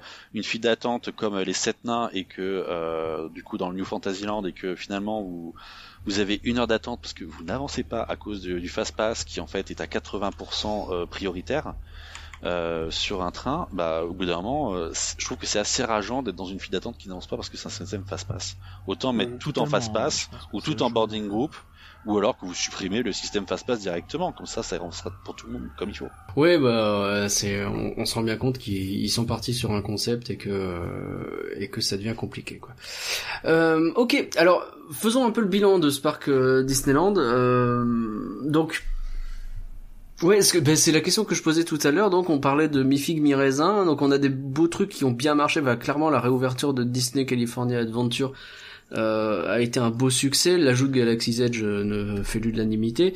Pixar Pier ou euh, ou Mission Breakout, c'est peut-être un peu plus compliqué. Mission Breakout, même si c'est diversement apprécié, on va dire. Alors finalement, on en retient quoi? Qu'est-ce qu'ils essayent de faire là-bas en fait? Ils essayent de renouveler sans pouvoir s'étendre, c'est ça leur Bah, problème? Bah c'est un peu ça ouais et puis euh, d'essayer toujours de de- d'augmenter la la- l'affluence de de California Adventure qui reste sous les 10 millions hein, quand même Mhm. ce qui est pas forcément génial génial pour un parc Disney même si bon ça reste très honorable Euh, mais euh, ouais je pense que y a y a y a ce côté où finalement ça ça tourne tout seul malgré tout quoi Mhm.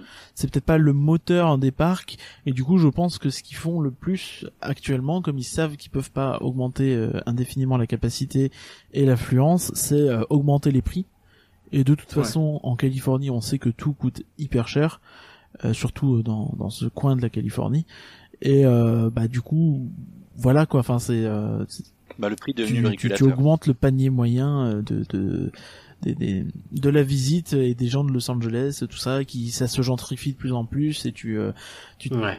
pousses euh, à avoir un public de plus en plus aisé finalement Personnellement, moi, ça me dérange pas. Enfin, je...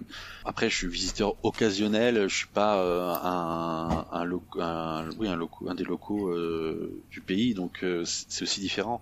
Mais quand je vois la qualité de l'offre, toutes les animations de rue, les, les orchestres qu'il y a ici et là, euh, le développement qui ne s'arrête jamais en fait de cette entreprise, Mhm. même s'il y a des mises à jour et que c'est pas que des nouvelles attractions. Quand on voit un parc qui est placé comme ça entre quatre murs, euh, honnêtement, quand je vois tout ça, je me dis mais le, passeport annuel là-bas, il, vaut largement le coup. Et après, oui, le, leur, tarification, c'est maintenant leur, euh, leur cheval de bataille pour réguler les entrées. Après, les gens, certes, ils sont 18 millions dans le parc Disneyland et même pas 10 euh, dans la California Adventure, mais qui dans une journée ne va pas faire les deux parcs? Enfin, au bout d'un Mm. moment, euh, c'est juste euh, la première porte d'entrée, ok, mais euh, en réalité, euh, quand tu fais une visite là-bas, tu fais forcément les deux parcs dans la journée, donc les, les flux ils se répartissent très bien. Oui, c'est un peu comme chez nous, où finalement, tu fais les deux parcs aussi. Oui, après, C'est eux- tellement proche. Oui, Chez à eux, le- leur- eux, leur deuxième parc a beaucoup d'intérêt. Mais même leur, leur entrée, il y a 50 mètres.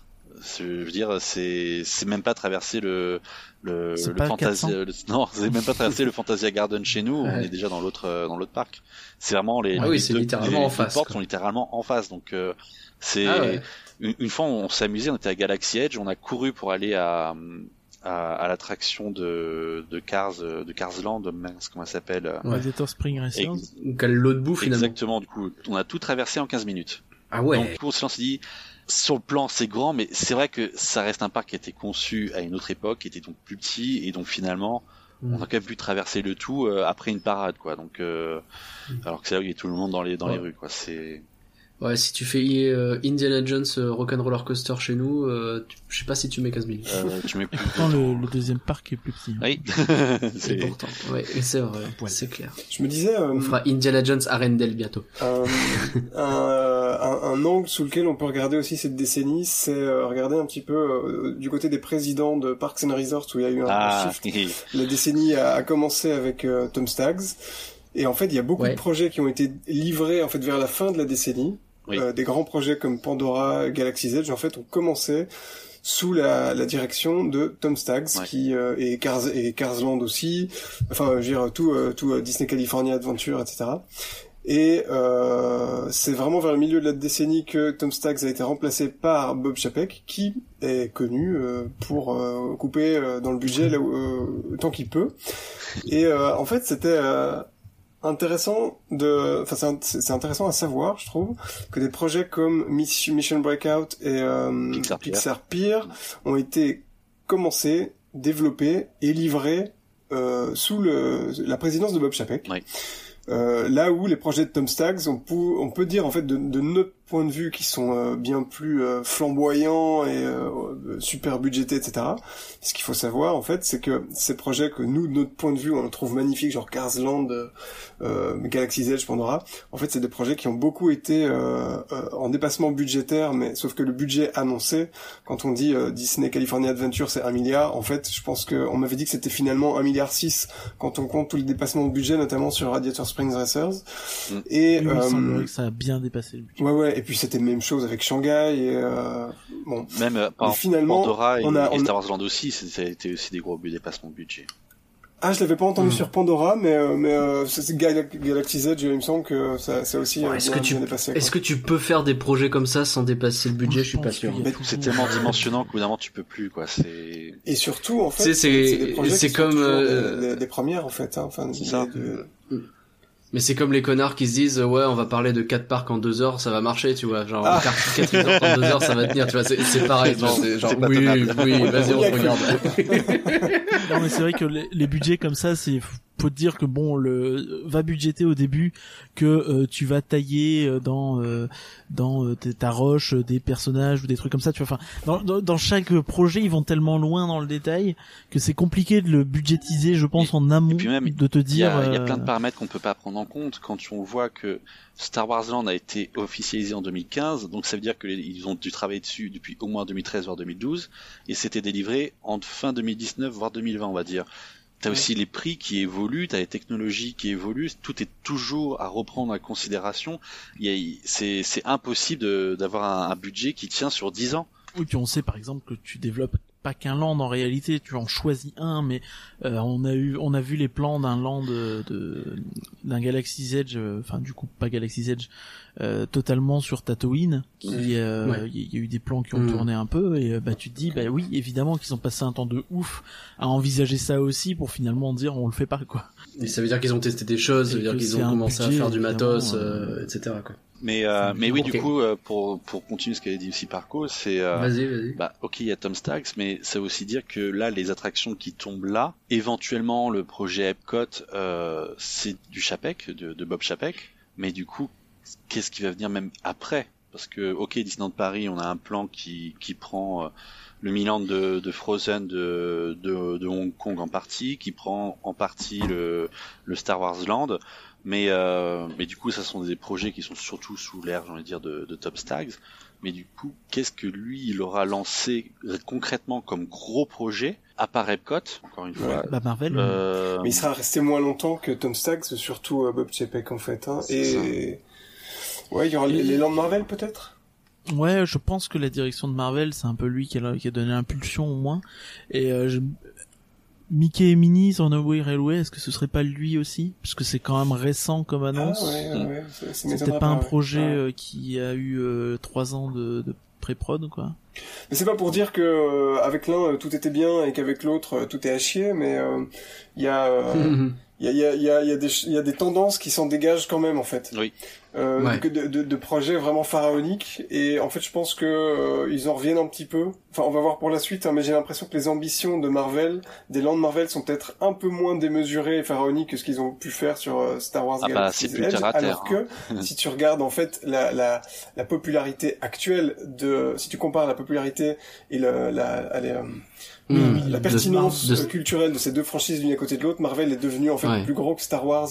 C'est Ouais, peut-être pas amené à, à durer hein, dans le temps, mais en tout cas, Mhm. euh, si, ça- si la décision de, de dépenser un milliard euh, de- sur une de ces deux licences avait dû être prise aujourd'hui, je serais euh, curieux de voir comment ça aurait été dépensé. et- Oh, je pense qu'il n'y aurait eu aucun doute. Mais euh, je pense qu'il y aurait eu un Land Wakanda direct. mais Mais euh, aujourd'hui, c'est un peu tard pour revenir là-dessus et se dire on euh, est plus sur des, on va faire ça. on est plus sur des projets finalement entre guillemets terre à terre, euh, rénovation, éventuellement quelques extensions, parce que les Lands Marvel, si on regarde bien, Disneyland Paris, c'est, euh, on reprend quand même Rock. Certes, on a supprimé euh, le peu qui restait d'Armageddon. Euh, pour euh, Hong Kong, concrètement, c'est construire une attraction face à, à côté de deux autres avec une reconversion de Buzz d'éclair en Ant-Man.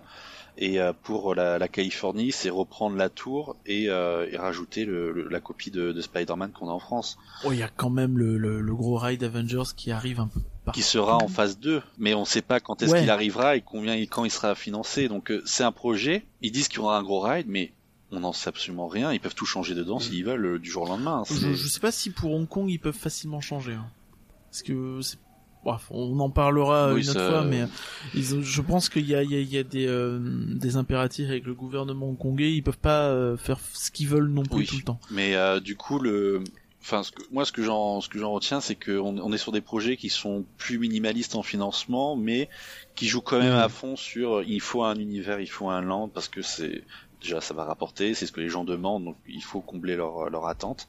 Et euh, et mais on est moins sur la démesure des projets.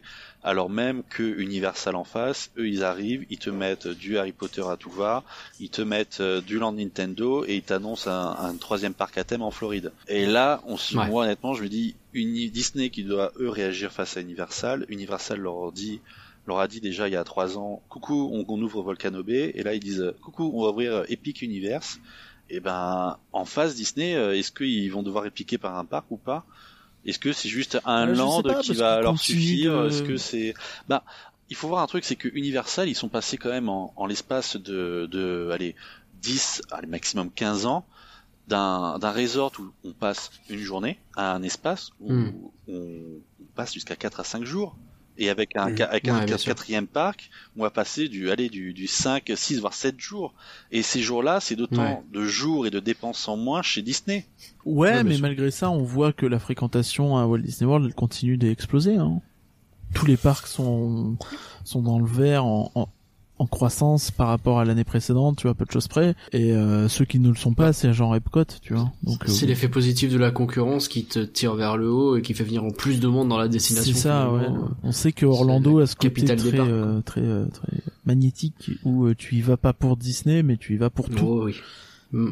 En tout cas, c'est un truc qui est, qui est vraiment connu en fait, hein, que les exécutifs des parcs Disney sont vraiment euh, sur les dents depuis que Universal gagne à ce point du terrain, parce que comme dit Ah, Max, c'est- clair. en fait, tout, tout l'argent que les, que, qu'une, qu'une, qu'un, qu'un ménage peut, peut consacrer à ses vacances en Floride, si euh, Universal commence à grappiller une journée, puis deux, puis trois, et puis en fait, il y a aussi des nuits d'hôtel, euh, ben en fait, vous avez euh, Ouais, ça la les décennie fait chier. qu'on vient de passer, c'est-à-dire euh, Disney World qui tout d'un coup injecte plein d'attractions, euh, puis euh, encore toutes celles Ouais. qui sont même pas sorties de terre, qui ont été annoncées en, en sortant leur truc de- du chapeau. Ah oui, puis aussi il y a Tron, puis Ratatouille, et puis les Gardiens de la Galaxie.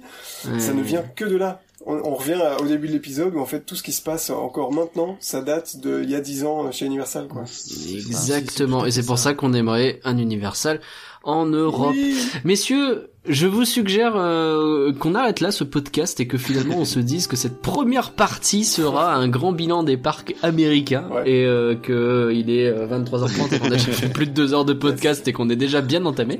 Euh, merci en tout cas euh, d'être aussi euh, d'être aussi prolixe et d'être aussi euh, passionnant à écouter. C'est euh, très intéressant. Est-ce que vous acceptez de revenir pour faire le tour des Ah bah, parcs sûr. asiatiques? Mais oui.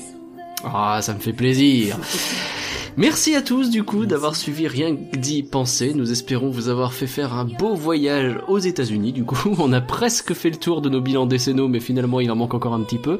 Euh, J'avais noté à la base, il reste à parler d'animation, de films live et tout ça, mais en fait il reste aussi à parler de films de l'Est, de, de parcs de l'Est, pardon. Merci en tout cas à Guillaume de nous avoir accompagnés. Où peut-on te retrouver? Euh, sur Twitter, hein, euh, Parcourama, et sur YouTube, où, Ouais. euh, je vous invite à venir voir nos, nos vlogs de Disney Nos- World. Tes nouveaux vlogs qui sont super bien. Bah, merci. Mhm. Ça fait plaisir. Et euh, merci également à Max pour qui c'était sa première fois et qui a tellement kiffé que bah, il va revenir une deuxième fois. Où est-ce qu'on peut te retrouver? On peut me retrouver bah, sur tous les réseaux sociaux classiques et notamment sur YouTube avec euh, multitude de vidéos euh, pour euh, se souvenir de Disneyland. Le tout sur DLP Welcome évidemment. Parc Astérix. Merci bien sûr. Eh, c'est rouvert là, on peut y aller là. Merci bien sûr et, et Parcurien. Euh, sachez qu'on vous prépare un flanc exceptionnel pour la semaine prochaine. Avec un gros contenu encore, je sais pas quand je vais dormir, il va falloir que j'envisage. Euh, et dans deux semaines, bah, j'avais noté le rien que d'y penser actu, mais finalement ce sera peut-être le rien que d'y penser sur les parcs de, on, verra, de on l'Est. verra comment on goupille ça, je sais pas trop. On va voir comment on s'organise. En tout cas, euh, on croise les doigts pour une réouverture prochaine de Disneyland Paris. Ça semble euh, bien se goupiller cette affaire. Merci encore à tous et on vous dit à bientôt. Ciao À bientôt. Salut. ciao ciao.